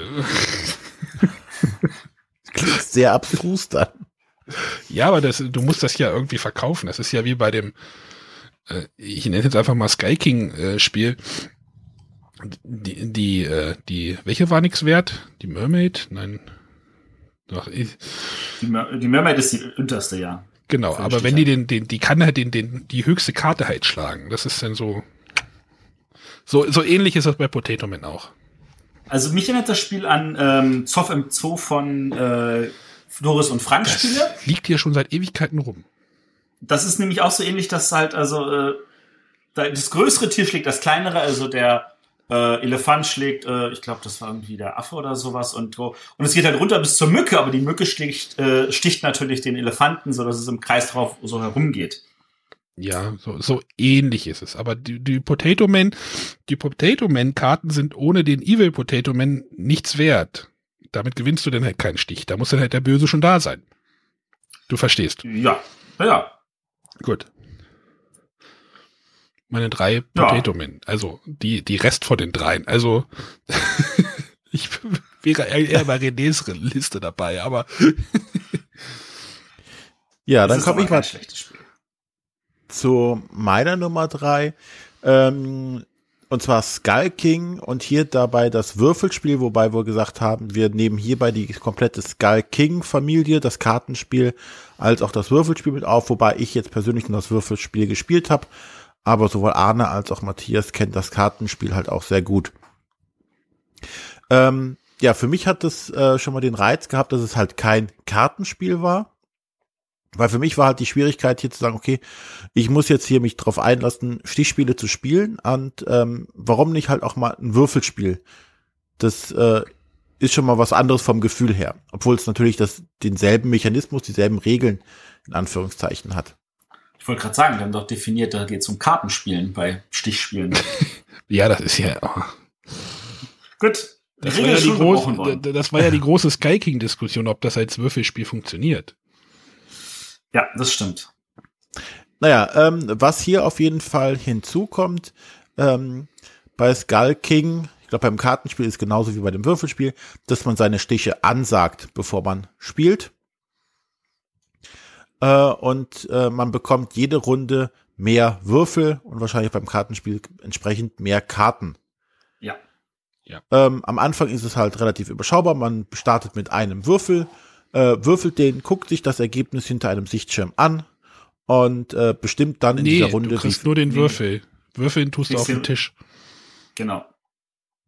Ach stimmt, genau. Ich ziehe den geheimen Würfel und der Würfel hat eine Farbe. Genau. Und die Farbe gibt die Wahrscheinlichkeit an, was ich würfeln kann. Genau. Da gibt es halt die Zahlen äh, von eins bis sieben und dann noch die Symbole mit dem äh, Piraten, der Mermaid und dem Skull King. Die Zahlen sind das Wichtigere als die Farben, finde ich. Also das muss man halt so ein bisschen, das ist halt ein bisschen Ja, aber die schwierig. Farben geben ja Ausschluss darüber, Ja. wie hoch, was ich für Zahl, äh, Zahlen auf dem Würfel zur Verfügung aber, habe. aber im, im Kartenspiel ist es zum Beispiel so, du hast halt die Farben, äh, gelb, blau, rot, und dann hast du die schwarzen Karten, die sind, die schlagen schon mal zum Beispiel zu, immer, immer die, Farben. die Farben. Das ist ja in einem, in einem Würfelspiel nicht so. Die Chance, dass Schwarz eine Farbe schlägt, ist höher, aber du kannst nicht sagen, ich habe jetzt einen schwarzen Würfel, ich schlag alle Farben immer. Das ist so ein bisschen, Genau. da muss man den Kopf so ein bisschen drum rumkriegen. Also die, die Farbe gibt eine, die Wahrscheinlichkeit an, was ich drauf würfeln kann. Ähm, und dann, wie gesagt, dann bestimme ich mein, die Anzahl der Stiche, die ich wahrscheinlich in diesem, äh, in dieser Runde machen werde. Und dann wird drei rum gewürfelt. Beziehungsweise diese, diese, ähm, die, die Anzahl der Stiche werden gleichzeitig angesagt. Damit auch keiner äh, sagen kann, okay, der hat drei gesagt, dann sage ich jetzt nur zwei, sondern es wird gleichzeitig mit Yo, Yo, Yo, Yo, Ho äh, zeigt jeder an, wie viele Stiche er schafft. Dann wird drei rum gewürfelt und geguckt, wer halt die äh, angesagten Stiche gewinnt. Und dementsprechend werden dann die Punkte verteilt. Ähm, ja, uns hat das, oder mir hat es hauptsächlich Spaß gemacht, das Würfeln, weil es halt ein bisschen diesen Unwahrscheinlichkeitsfaktor mit reinbringt. Weil bei Stichspielen ist es häufig auch so, dass die Leute, die, die, die mitzählen können, also die wissen, welche Karten noch im Spiel sind, ähm, einfach die höheren Chancen haben zu gewinnen, weil die das Spiel besser lesen können an der Stelle. Und das ist nicht mein, mein Spielstil. Ich mag mir das nicht merken und habe dementsprechend auch bei Stichspielen wenig Chancen. Das Ist Würfel aber macht halt auch- ein bisschen. Ist aber auch halt der größte Kritikpunkt, den man haben kann in dem Spiel, ne? Das ist halt. Genau, Halt die die Leute, Frage, was man erwartet. Ja, genau, genau. die das Leute, ist die halt, das haben wollen, die das berechnen wollen, die wissen wollen, okay, die Karten sind noch verfügbar. die haben verloren beim Spiel. Die werden es Die wahrscheinlich nicht mögen. das Kartenspiel spielen. die werden es wahrscheinlich einfach nicht mögen. Ne? Aber das war da für mich, weil ich habe gerade mit diesem, diesem Einschätzen, wie viel Stiche mache ich diese Runde, unglaubliche Probleme. Ich lieg dazu 90 Prozent daneben.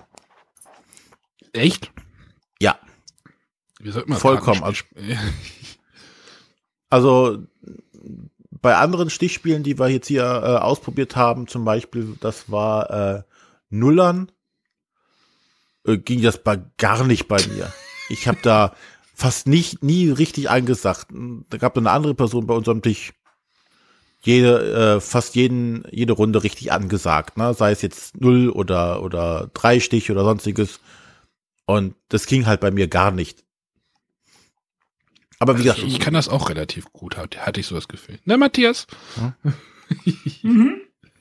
Ja, und der, der Clou halt hierbei ist halt, es gibt halt dann diesen, diesen Skull King, der eigentlich der höchste aller Würfel ist, der aber auch äh, noch eine weiße Flagge mit drauf hat. ja. Ja, die aber dann auch gleichzeitig bedeuten, man ist raus aus dem Spiel, aber man es ist mit das, das Niedrigste, was man würfeln kann. So dass man halt trotz des schwarzen Skull King Würfels nie sagen kann, damit gewinne ich auf jeden Fall. Sondern man kann damit rechnen, okay, den, Stich- den Stich gewinne ich, weil ich habe ja einen Skull King. Nee, dann würfelst du aber die weiße Flagge und vorbei ist. Das, Das hat richtig- mir sehr gut gefallen. Das, das, das, was für mich eines der größten Pluspunkte in diesem Spiel ist, dass man halt so langsam da rein einsteigt in dieses Spiel. Das, das Kartenspiel geht zum Beispiel noch zwei Runden länger, da spielst du am Ende mit zehn Karten. Aber du fängst halt auch erstmal mit eins an. Du kannst den Leuten, sagst du, hey, machst zwei Runden erstmal und dann sagst du, hier, ihr kriegt eine Karte. Macht ihr mit dieser Karte den Stich und dann gucken einem die Leute immer so an, so, hä, was, was, was willst du von mir? Das ist so dieser Einstieg, der ist so toll. Ähm, der das halt so, so, so, diese Einstiegshürde ist so gering und das finde ich halt an dieser Sky King Serie halt auch. Naja, ist ja bei Wizard auch so, aber ähm, Ja, Wizard, Wizard hat einen großen Unterschied zu Sky. kommen wir, Also kommen wir gleich noch, kommen wir, äh, Reden wir, wenn wir zu Wizard kommen. ihr spoilert hier. Nein, aber das ist halt so, so ein schöner Einstieg und äh, es, es macht auch Sinn, beide zu haben, finde ich. Das eine ist halt ein Würfelspiel, das eine ist ein Kartenspiel, der Mechanismus ist sehr ähnlich. Ähm, und toll ist halt, wenn man, wenn, wenn ein Spieler noch irgendwie, man fiebert dann so richtig mit am Tisch, wenn ein Spieler irgendwie noch einen Stich haben muss und der letzte Würfel, weil der letzte, im Gegensatz zum, im Gegensatz zum Kartenspiel ist auch so, wer die letzten, die letzte Zahl, ne, da dreht sich die Reihenfolge um. Also der, der als letztes würfelt, kann immer noch die ganzen Stich gewinnen. Das ist im, Kartenspiel anders. Ja. Da, da ist, wer zuerst die, die Zahl spielt, der hat dann den Stich. Und wenn dann jemand nur die gleiche Zahl noch dazu spielt, dann kriegt der Erste das trotzdem den Stich. Und im Würfelspiel macht das ja keinen Sinn, sondern haben sie es umgedreht und äh, wenn man dann unbedingt noch würfeln muss und man hofft noch irgendwie die, den Stich zu gewinnen mit einem, mit einem gelben Würfel, der nur eine sieben drauf hat und dann kann es schon relativ hoch hergehen am Tisch. Ja, das hatten wir bei uns auch, diese, dieser Spannungsmoment und dieses äh, im letzten Moment, ja, diese, im letzten Moment doch verkackt. ja. Oder halt derjenige, der als letztes dran war, äh, wollte den Stich auf jeden Fall nicht haben und würfelt dann genau. doch mit dem gelben Würfel die sieben und kriegt ihn dann doch. Ja, genau. Das ist und das guckt ist dann dumm schön. aus der Wäsche. Ja. Das war Skull King, das Würfelspiel. Und Kartenspiel. Und Kartenspiel. Sollten wir auch mal spielen. Dann darf jetzt der Matthias seine, glaub, sein Platz drei. Mein Platz drei. Ja, mein Platz drei ist an dieser Stelle ein Spiel, das es so im Deutschen nicht mehr gibt, das aber letztes Jahr auf Französisch wieder erschienen ist, und zwar Niet. Äh, Niet ist von mein, einem meiner Lieblingsautoren, nämlich dem Stefan Dorrer. Ähm, und Typisch französischen Namen, Niet. ja, das ist, das ist aus dem alten Goldsieber-Programm. Das ist so äh, auch auf Russisch gemacht. Äh, es geht darum, dass äh, es ganz normales Stichspiel gibt. Wir haben Karten mit äh, mehreren Eigenschaften, also einer Farbe und einem Wert und ähnliche Sachen.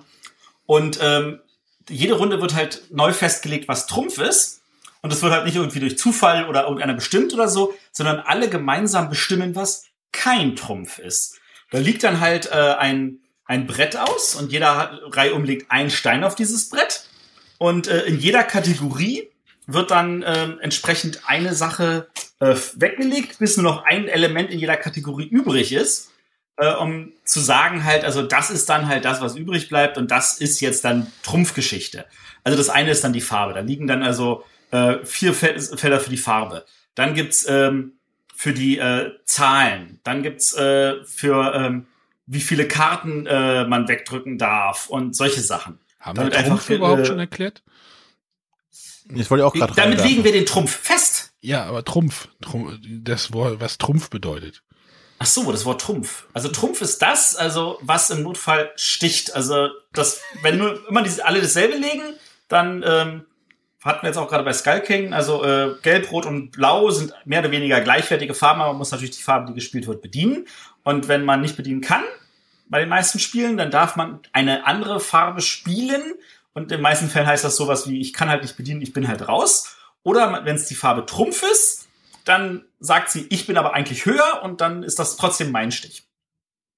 Genau, das ist Trumpf. Im, und das im, wird halt gemeinsam im gleichen Kartenspiel wäre das halt die schwarze Farbe. Schwarz. Wenn man die Farbe nicht bedienen kann, kann man schwarz, spielt man schwarz und dann hat man äh, die anderen Oder man spielt halt einen Piraten oder die sind dann super Trumpf.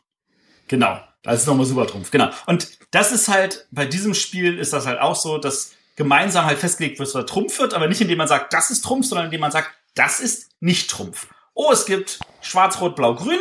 Grün ist kein Trumpf. Hm, dann sagt der nächste, okay, Schwarz ist aber auch kein Trumpf.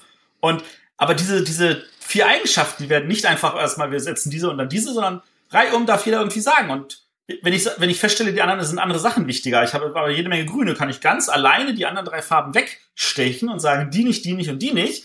Und das, was übrig bleibt, ist dann halt das und während die anderen halt andere Sachen festgelegt haben.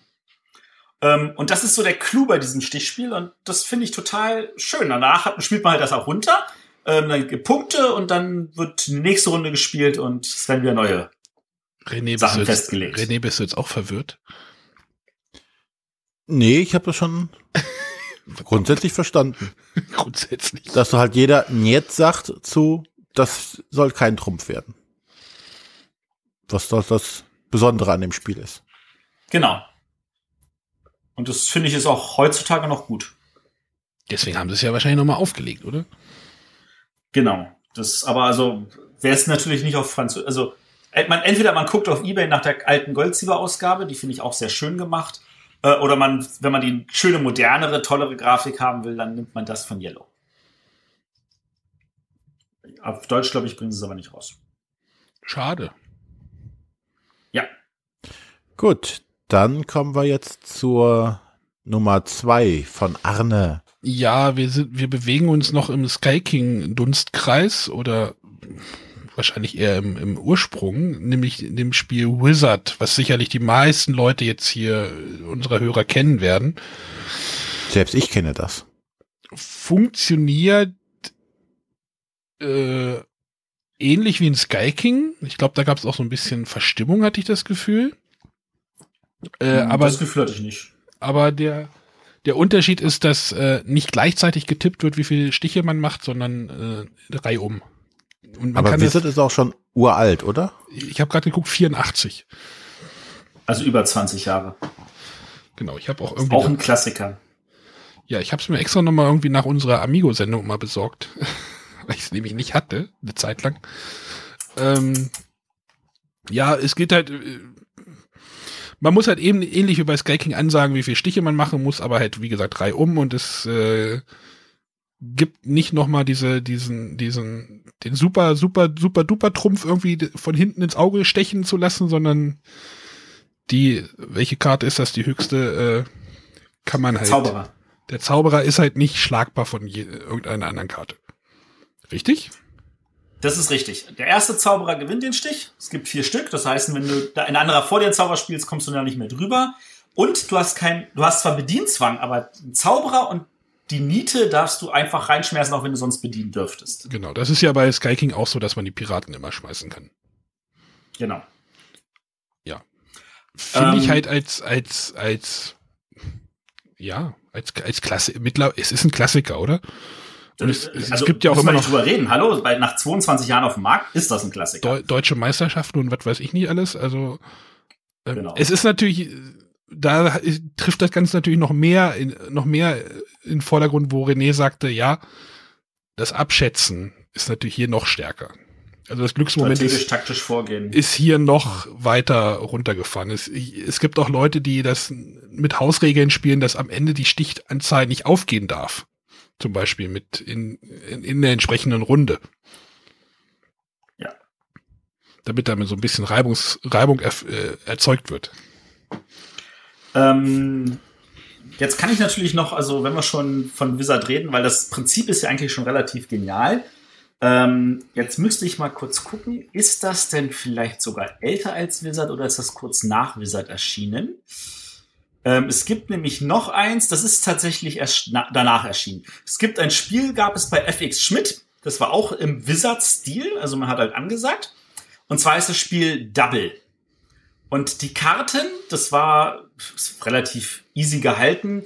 Ähm, da sind einfach auch so Pikherz, Kreuz äh, und äh, Karo drauf, äh, mit den Werten so von eins bis Ass oder so. Aber die Karten waren halbe halbe. Es gab immer eine obere und eine untere Hälfte. Und die waren unterschiedlich. Also du konntest auf der einen Seite eine Herz 4 haben, auf der anderen Seite dann Pik König. Und beim Ausspielen konntest du dich aber immer für eine der beiden Hälften entscheiden. Und auf diese Weise konntest du dann eher abschätzen, so kriege ich den Stich, kriege ich den Stich nicht. Das war auch nochmal so eine spannende Variante. Ähm, wir haben uns, glaube ich, davon inzwischen getrennt, weil wir das Wizard dann doch besser fanden. Ich, ich, ich habe gerade nochmal die Wikipedia bemüht. Also das Spiel hat auch einen eigenen Wikipedia-Artikel und hier steht irgendwie drin, bis Januar 2009 wurden 800.000 Exemplare verkauft. Von Wizard? Ja. Wow. Sind ja schon mal zwei, drei. Ja.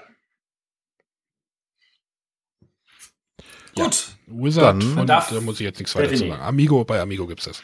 Immer noch. Bei Amigo, ja tollen ja. Grafiken von den äh, Extreme, es gibt auch eine Extreme-Variante, die sogar, wo viele sogar noch drauf, mehr drauf schwören, die kenne ich aber leider nicht. Äh, die Extreme-Variante, das war ein Spiel, das hieß vorher die fünf Siegel, ähm, ist total gefloppt und dann haben sie das einfach noch mal rausgebracht als Wizard Extreme und ist seitdem ein, auch ein Dauerbrenner bei denen im Verlag. Was ist denn da der ähm, Unterschied?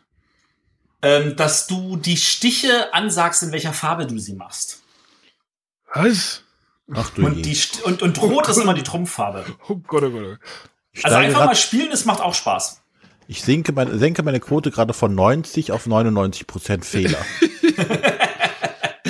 ähm, oh, ansonsten, äh, was, was ich noch zu Hause habe, und das wäre vielleicht dann auch noch was für ein René, äh, Wizard Junior. Das ist auch richtig gut.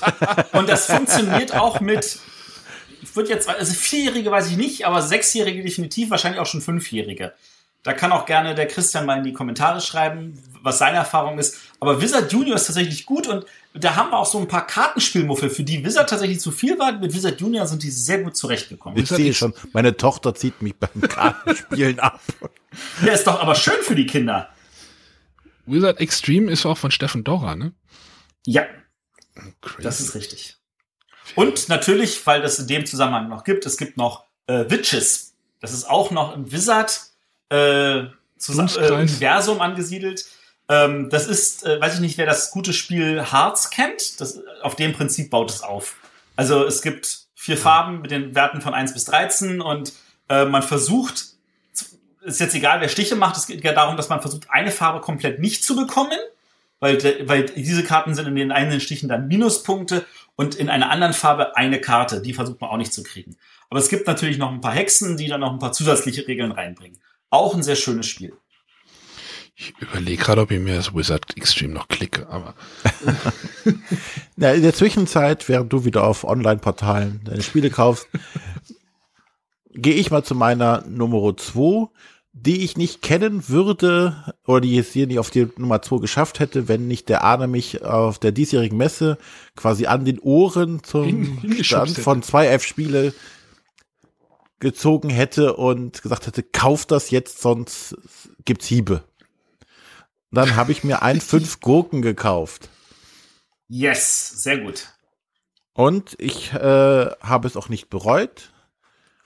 die Ähm, Investition das war jetzt- jetzt ja auch nicht so groß, oder?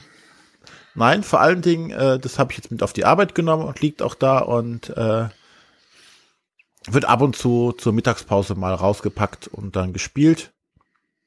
Und alle, die es jetzt mit mir gespielt haben, fanden es auch gut. Es kannte also auch keiner vorher. So, was ist jetzt der, der Twist bei fünf Gurken? Weil mehr geht's um den ganzen Top Ten ja eigentlich gar nicht. Die, wie, wie mache ich das Stichspiel ein bisschen anders als die anderen? Und äh, da hat sich der gute Friedemann jetzt Folgendes einfallen lassen. Und zwar ist es eigentlich egal, wie viel Stiche du machst. Du darfst halt nur nicht den letzten machen. Und es gibt Die- nur eine Farbe. Genau, es gibt eine Farbe, Grün. grün. Welch Wunder. Und ähm, wenn ich am Anfang jetzt ähm, halt wunderbar Stiche mache, ist das schön für mich. Aber ich muss es nicht. Äh, es, es bringt mir halt aber keine Punkte. Das, was ich halt nicht schaffen oder was ich schaffen muss, ist, am, meine letzte Karte sollte also die niedrigste sein, die es überhaupt gibt.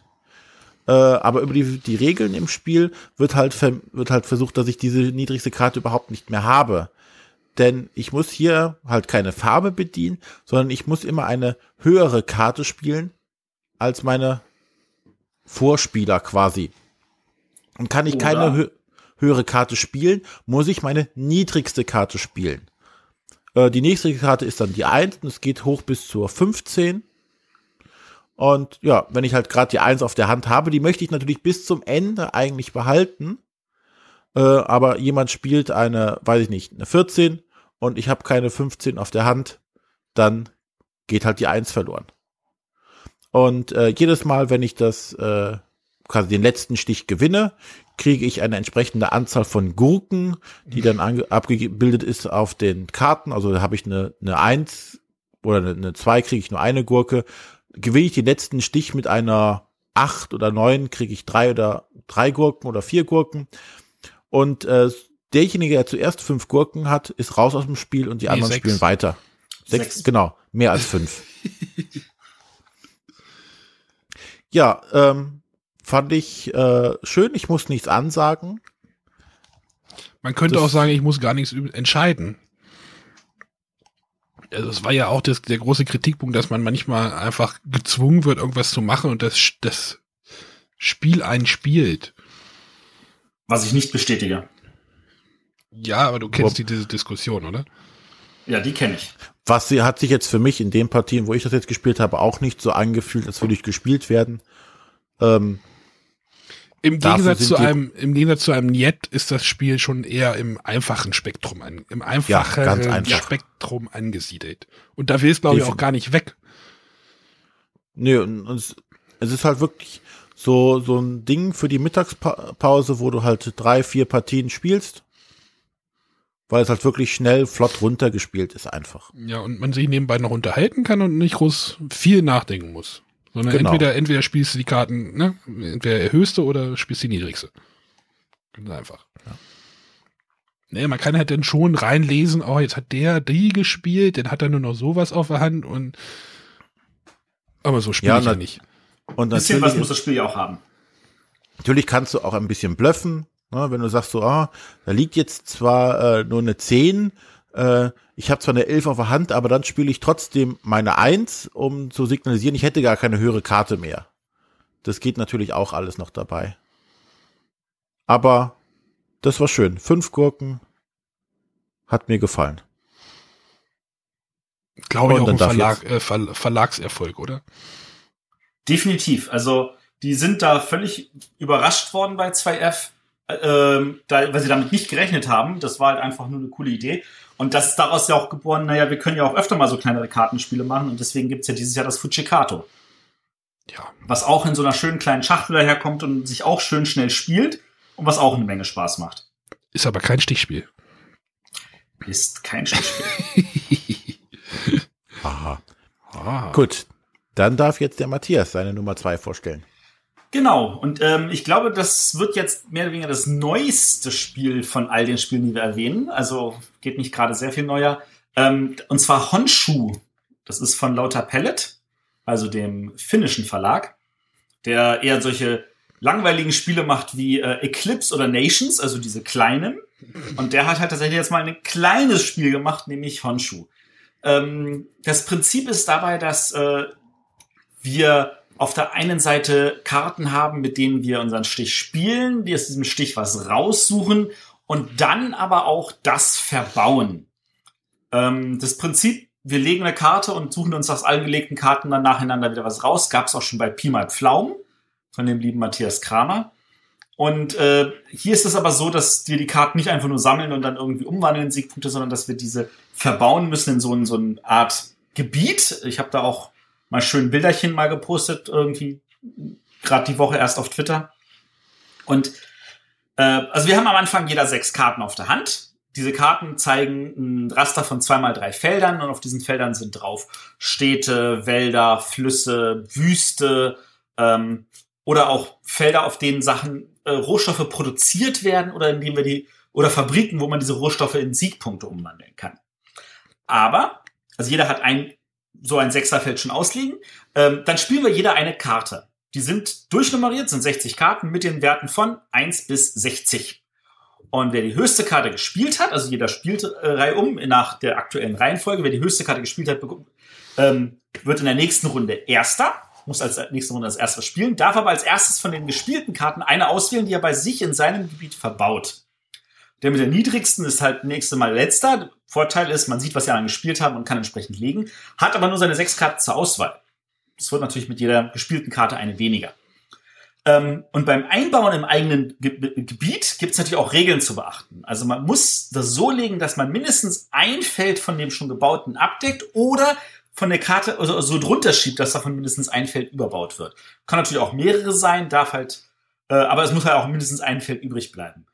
Beim Bauen selber gibt es halt relativ wenig Regeln, außer zusätzlich noch, also nur, dass Wasserflächen nicht überbaut werden dürfen. Und dann versucht man halt tolle Gebiete zu bauen. Jedes Wasserfeld nach dem ersten, was zusammenhängt, ist, ist drei Punkte wert. Jedes Waldfeld ist immer zwei Punkte wert. Die Stadtfelder zählen nur Punkte, wenn sie ähm, die größte zusammenhängende Masse sind, also äh, orthogonal benachbarte Felder. Und äh, die Rohstoffe will man halt dann zu den Fabriken liefern. Es kann natürlich passieren, dass man Rohstoffe zusätzlich über hat und da kommt jetzt noch ein zusätzlicher Kniff rein. Man kann also Rohstoff irgendwo drauflegen und sagt, die Zahl von meiner Karte ist um 60 erhöht. Wir haben also dann statt 1 bis 60 haben wir halt einen Wert von zwischen 61 und 120. Und dadurch hat man auch immer einen eindeutigen Wert. Es gibt also nichts Doppeltes. Ähm, man kann genau sagen, okay, dieses und jenes will ich haben. Und nachdem man drei von seinen sechs Karten ausgespielt hat, ähm, gibt man den Rest an seinen linken Nachbarn. Das heißt, man weiß, welche drei Werte dieser auf der Hand hat und kriegt von seinem rechten Nachbarn dessen drei Karten und kann entsprechend dann für die nächsten Runden entsprechend planen. Wenn alle sechs Karten wechseln, kriegt jeder eine neue Hand von sechs Karten und nach wieder drei Karten schiebt man den Rest zu seinem rechten Nachbarn. Auf diese Weise kennt man der Hälfte des Spiels immer so die Hälfte der Karten, die im Spiel sind und äh, kann auch planen. So natürlich wird das Spiel besser, wenn man das öfter spielt, weil man auch weiß, was auf diesen Karten drauf ist, wenn man sich auch noch gemerkt hat und genau weiß, der ist jetzt vielleicht noch nach mir dran. Ich weiß, welche zwei, drei Karten er noch auf der Hand hat. Ich weiß, was da auch dabei ist. Interessiert mich davon, was will ich vorher dran sein. Ähm, man kann es natürlich auch einfach locker runterspielen und gucken, okay, was kommt und äh, einfach anbauen und schauen, dass man ein schönes Gebiet legt. Ähm, ist tatsächlich in einer halben, dreiviertel Stunde gespielt, macht eine Menge Spaß und für ein Stichspiel, finde ich, bietet es tatsächlich genug Neues, dass es sich nicht wie ein normales Stichspiel anfühlt. Es hört sich noch nicht mal wie ein Stichspiel an. Könnte man drüber streiten, das ist richtig. Also das ist halt, der Stich wird halt nicht für einen selber behalten, sondern man hat als die, die Belohnung des Stiches ist, dass dieser Stich gleich aufgeteilt wird und man den First Pick hat. Ne, weil, äh, also, es war jetzt noch so viel drumherum, dass das ja. so jetzt auf dem ersten Al klang das jetzt nicht so wie ein, ein Wizard oder ein. Ist schon sehr weit weg vom klassischen Stichspiel. Ja. Das ist auch, äh, wie gesagt, Pi mal Pflaumen, hat auch sehr schöne Grafik von Dennis Lohausen, ist auch gefühlt schon weiter weg, gilt aber auch als Stichspiel. Gut. Dann ja. bin ich ja schon wieder dran. Mit deiner Eins. Vorhin hatte ich die Kartoffeln, jetzt komme ich zu den Mumien. Ich möchte über das Spiel Sarkophag reden. Sarkophag gibt's auch wieder ähm, Karten. ähm, uh. Ich weiß nicht, äh, ich habe schon länger nicht mehr gespielt. Es gibt aber äh, Zahlenwerte von äh, 1 bis x. Äh, ich glaube irgendwie 59 oder irgendwie sowas oder 75, ach, irgendwas. Ähm, ein Spieler, der, der Startspieler legt eine Zahl hin und der Spieler, der in der, oder legt eine, es gibt halt auch nur eine Farbe mit äh, Mumien, äh, legt eine Zahl hin und der nächste Spieler bestimmt die, äh, wie nenne ich es denn jetzt, die, die Stichrichtung. Äh, äh also ein Spieler legt die 35 hin.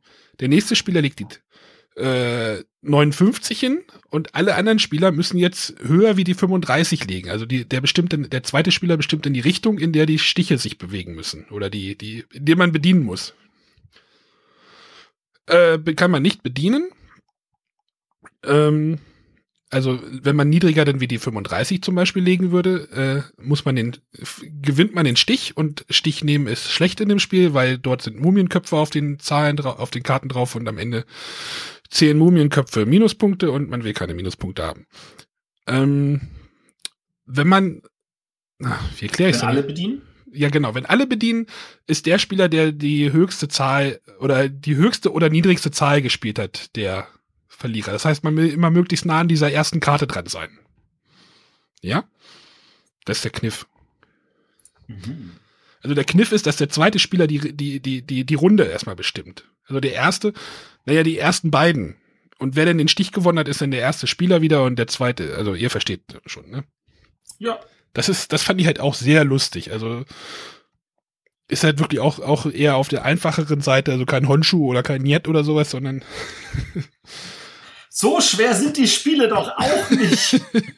Aber äh, wie gesagt, das ist halt so dieser, dieser Mechanismus, der auch so ein bisschen äh, eins, oder der hatte ich auch noch nicht gesehen, dass so die Richtung, in der die Stiche sich bewegen müssen. Äh, ja. Sarkophag okay. gab's bei gab's oder gibt's bei Amigo? Den mhm. Verlag haben wir jetzt aber oft heute. Ja, ja die oder? sind da wohl auch ein bisschen prädestiniert dafür. Gut, dann komme ich mal zu meiner Numero Uno. Ähm, mhm. Ich hatte schwer mit mir gerungen, ob die Numero 2, also die fünf Gurken Nummer 1 werden oder das jetzige Spiel. Äh, und Numero, zwar ist das Numero Ugo. Numero Ugo. Äh, ein Spiel, wo der Arne schon sehr drüber äh, sich gefreut hat vor wie vielen Jahren? Ich glaube, Zwei, ich glaube drei. Ja, ich glaube auch. Letztes Jahr kam es bei Kosmos raus, ne? Und dann, ich glaube. Nee, vorletztes. Bei Cosmos war es vorletztes Jahr. Also ich habe ich habe es bei Play This One gekauft auf äh, äh, René kann ja erst mal erzählen. Genau. ähm, was das jetzt wieder ähm, oder wo ich mich dran erinnert gefühlt habe, war als Matthias eben das äh, Honshu vorgestellt hat. Aber zwar man hat jetzt auch eine Auslage Ähm, in der Cosmos-Version ist es, glaube ich, kein Brett mehr, aber jetzt in der Play This One-Ausgabe ist es tatsächlich ein, ein, ein Brett, was man ausliegen hat, wo äh, fünf Felder einem an, äh, vorhanden sind. Und äh, ja, man baut quasi sein, sein Königreich auf. Und ähm, hier hat jetzt das Sammeln der Stiche tatsächlich eine Bedeutung beziehungsweise die Farben, die in diesem Stich drin sind, haben eine Bedeutung. Denn die, den Stich, den man bekommt, der wird nicht einfach nur auf den Stapel gelegt und äh, bringt dann Punkte am Ende des Spiels, sondern die Karten legt man auf äh, sein Tableau vor sich ab. Und zwar immer sortiert nach Farbe und ähm, die, äh, der Wert, der oben dra drauf liegt auf diesem Stapel, sind die Punkte, die ich dafür kriege. Also lege ich natürlich auch den, ähm, die Karte, die, die mit dem höchsten Wert nach oben drauf. Und ähm, jetzt muss ich quasi aufpassen, wenn ich jetzt einen Stich mache, welche Farben sind in dem Stich drin, weil ich möchte am liebsten oder nicht unbedingt alle Karten haben. Und wenn ich, wenn die Karten oder Farben drin sind, die ich haben möchte, welche Werte sind denn drin? Habe ich zum Beispiel eine, eine, äh, eine blaue 5 irgendwo liegen und ähm, in dem nächsten Stich ist die höchste blaue Karte eine 4, muss ich diese Karte oben drauflegen. Sprich, ich verliere Punkte dadurch, die ich vorher vielleicht schon sicher hatte. Noch wird's, noch schlimmer wird's natürlich, wenn ich noch höhere Zahlen werde. Ich weiß gar nicht, geht das bis 12? Ich glaube bis 8, ja. 8. Wenn ich natürlich eine 8 liegen habe und krieg dann noch so eine dämliche 4 oder sowas, verliere ich auf einmal vier Punkte, die ich vorher sicher hatte. Also ich muss tatsächlich gucken, möchte ich jetzt diesen Stich gewinnen, der da äh, auf mich zukommt, oder möchte ich das nicht? Schlimmer wird's ja noch. Du hast ja noch eine Sache vergessen. Ja. Wenn du noch ein, wenn du noch eine, eine Stichfarbe bekommst, die du in dein Land legen musst, äh, wo du das Land noch nicht äh, beackert hast, nenne ich es mal. Weil dann gibt's Minuspunkte. Genau, wenn ich noch nicht genügend Bauern Genau die ich auch durch das Ausspielen von Karten mit einem niedrigen Wert, glaube ich, war das bekommen. Genau, ne? die niedrigen Karten haben die Bauern. Also man muss halt, es gibt halt diese fünf Felder und da muss man dann halt die Bauern entsprechend äh, oder muss man halt aufsteigend platzieren. Gelingt es halt nicht, ein Feld vollständig zu, mit, äh, zu bebauern, äh, zählt dann der Stich oder die Stichfarbe, die da auf dem Feld liegt, äh, Minuspunkte. Und das ist auch nicht schön, weil dann kann man und kann halt auch manchmal dem Gegner so den Stich reindrücken und dann sieht man genau, und er muss jetzt diese Farbe da hinlegen und die passt ja. ihm nicht. War das nicht sogar noch mit multipliziert mit der Anzahl die Bauern, die ich nicht habe? Oh, ich ja, glaube, sowas in der Richtung war ja, ja, ich glaube, ja. ja. ja. Dass, dass, wenn da drei liegen und ich hätte, ich habe nur einen Bauern drauf, fehlen mir also zwei, also wird die, die, die vier, die da liegt, ja. äh, mal zwei noch genommen und kriege ich minus acht Punkte das dafür. Das Spiel kann ziemlich hart werden. Und ähm, was ich bei dem Spiel halt das, das, das Schöne und Spannende fand, war halt so ein bisschen dieses, du musst halt wirklich überlegen, will ich jetzt diesen Stich und ähm, was liegen da für Farben drin? Also ich musste keine, keine Stiche an der Stelle ansagen. Wie gesagt, das, was mir immer sehr gut gefällt. Ähm, sondern ich musste überlegen oder musste auch versuchen zu taktieren, wann gehe ich da rein in den Stich oder wann versuche ich so einen Bauern zu kriegen oder ähm, es gibt ja noch den da unterschiedliche Karten, wann ich einen Bauern kriege, dann kriege ich einen Bauern oder kriege ich zwei Bauern. Also das war sehr, sehr abwechslungsreich und hat viele Optionen an der Stelle geboten und sich gefühlt für mich sehr weit von dem klassischen Wizard, ne, sage ich jetzt mal, entfernt hat. Aber der Kern ist halt doch schon sehr Stichspiel. Es ist halt noch, du musst halt mit den Stichen denn sehr viel noch machen oder drauf genau, achten. Aber während des Spiels fühlt es sich nicht so an. Ja, das stimmt. Ja, ich. ja, okay, ja. Okay. Es, es, ist ein Stichspiel, definitiv, aber es fühlt sich, weil du halt, du, hast noch die Bauern, die du irgendwie kriegen musst, also du musst also gucken, wann du welche Karte spielst. Das ähm, hat mir sehr gut dabei gefallen. Ja. Der Ugo. Der Ugo, Ugo finde ich auch gut. Welche Version hast du denn gespielt? Die äh, Play This One.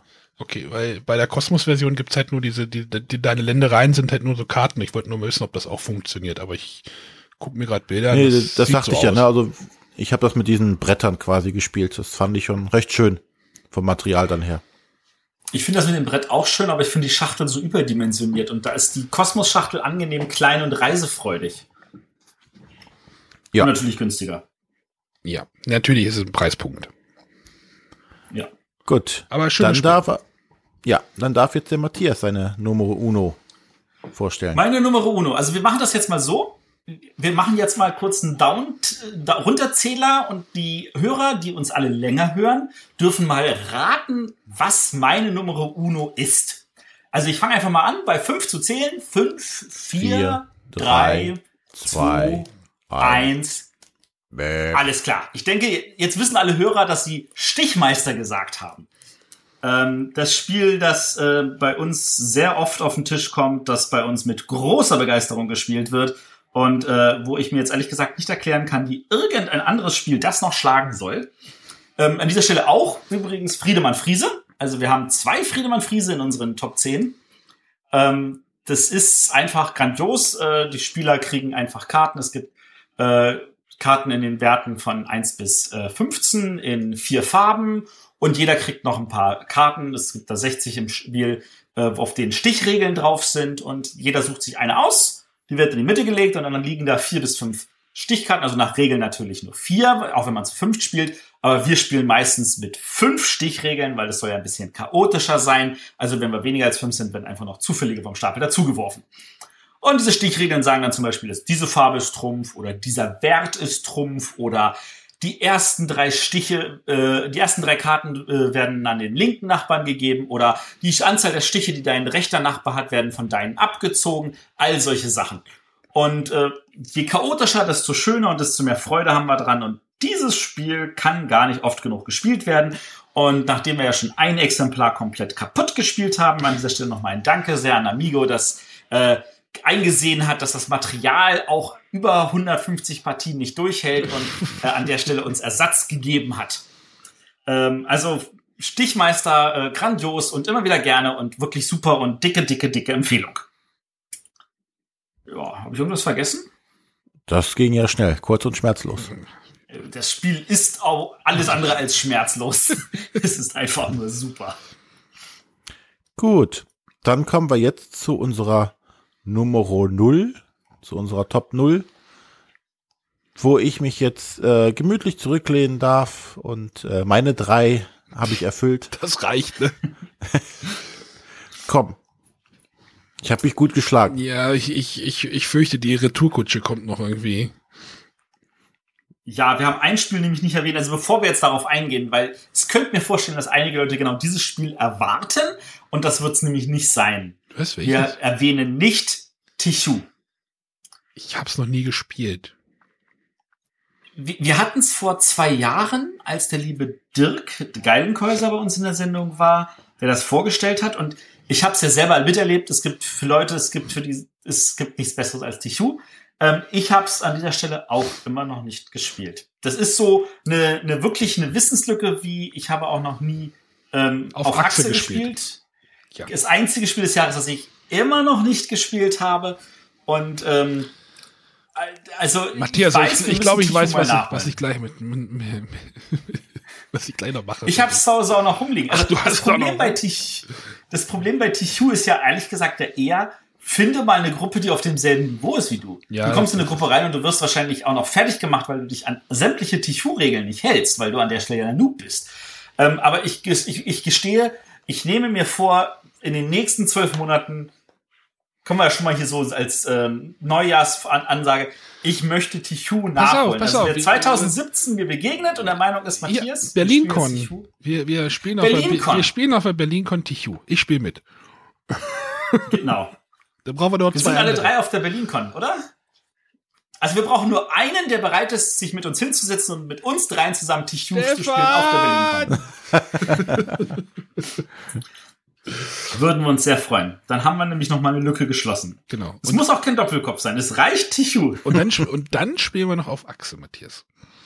Und dann, äh, ja, wenn wir jemand das auf der BerlinCon dabei hat, können wir Ja, auch du auf hast Achse es zu Hause, das kann man nicht mitnehmen. Zur Not bringe ich das mit.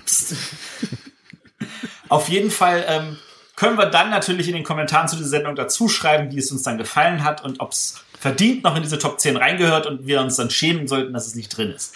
Genau. So. Aber jetzt kommen wir zu unserer Platz 0, weil das ist nämlich ein Spiel, das wir tatsächlich we- wenigstens gespielt haben. Ist auch ein Klassiker mittlerweile, oder? Ich gucke gerade, es ist von Definitiv. 93. 93. 93? Das wäre ja nicht so alt wie Wizard. Also Echt, hier bei so BGG steht seit 93. Wow. Äh, wir reden über Sticheln. Bei Sticheln ja. ist es ähm, so, es gibt natürlich wieder Farben und Zahlenwerte und hin und her. Äh, am Anfang kriegt man seine Kantkarten und dann sucht man sich eine Zahl, äh, eine Farbe aus und das ist die, ich nenne es jetzt einfach mal böse Farbe.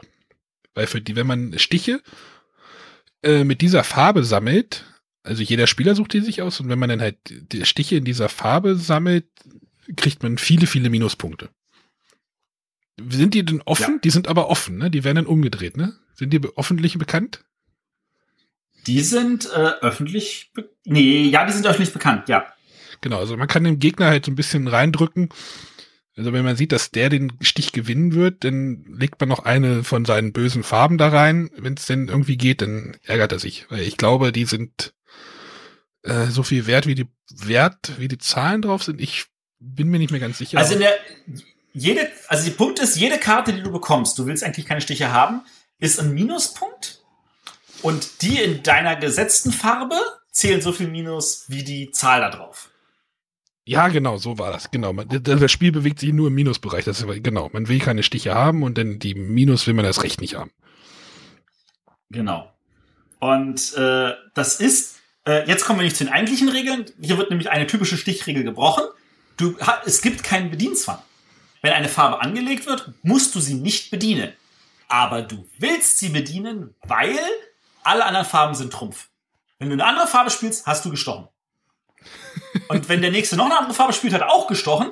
Und dann wird halt bei euren Farben geguckt, wer die höhere äh, Zahl gespielt. Ja. Für das Vermeiden von Stichen ist das natürlich sehr kompliziert.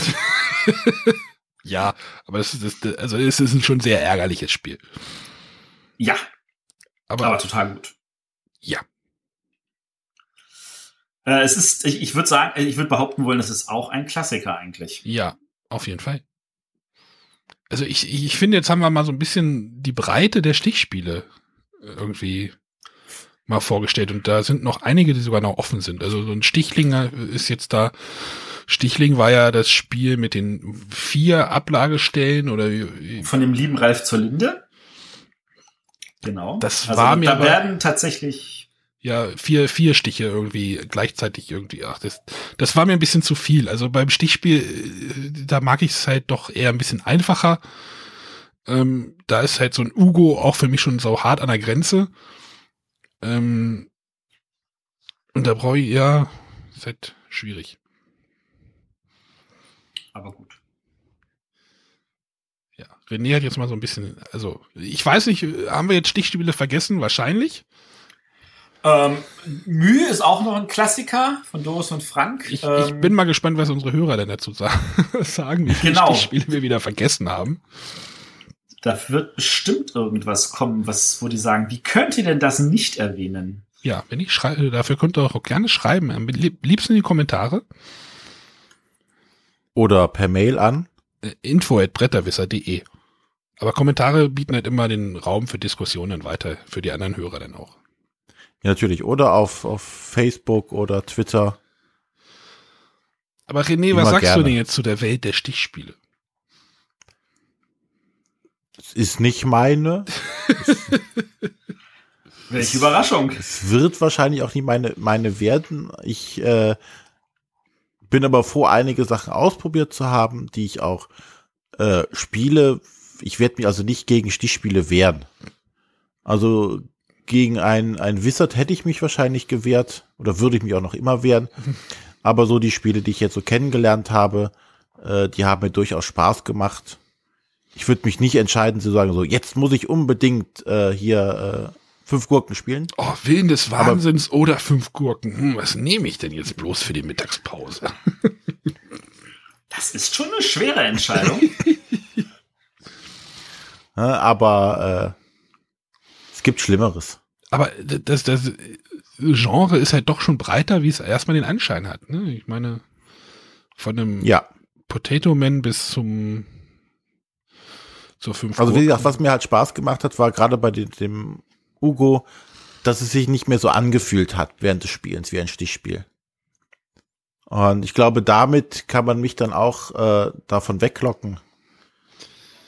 Wenn es ein bisschen mehr aus diesem klassischen Stiche machen rausgeht, wird es für mich, glaube ich, etwas interessanter. Ein Ameritrash-Stichspiel. Wie mag das wohl aussehen? Gibt's wahrscheinlich schon. Wahrscheinlich. Ein Zombie-Stichspiel. Ähm, Oh. Da gibt es, na gut, Sex nimmt es kein Stichspiel. Das gibt es jetzt. Wieso? Achso, da gibt's. Nein, aber ja, ich denke, wie gesagt, äh, du befürchtest ja schon das Schlimmste, dass du dann irgendwie. Ja, du hast dich ja auch drei Monate vorbereitet. Ja. Und ich habe mich nicht dagegen gewehrt, das Thema zu nehmen. Ich fand das okay. Ja, stimmt. Ja. Wie gesagt, um, nur um dich dann dazu demnächst zu zwingen, äh, Miniaturenspiele. Top 10 Miniaturenspiele. Ah. Oh, Ich habe immerhin zwei, die ich nennen kann. oh. Ich guck gerade. Hm. Oh, Wobei, oh, Descent würde wahrscheinlich auch dazu zählen, oder? Dann kriege ich, komme ich sogar auf drei. die, Ja. Nee, die Cent nehme ich ja, denn es fällt es bei dir ja schon wieder weg. Shit. Also ich kriege alleine wahrscheinlich zehn hin. Also so ist es nicht. Ja, mal gucken, was wir zu 90 machen. Nein, nein. keine Angst, äh, Arne. Oh, So gemein bin ich da nicht. noch. Gut. nicht. Ja. Ja, ich denke, dann haben wir einen schönen Überblick geben können. Und auch zeigen können, dass man als Ameritrash-Spieler die auch spielen kann, ohne dass einem die Hände abfallen.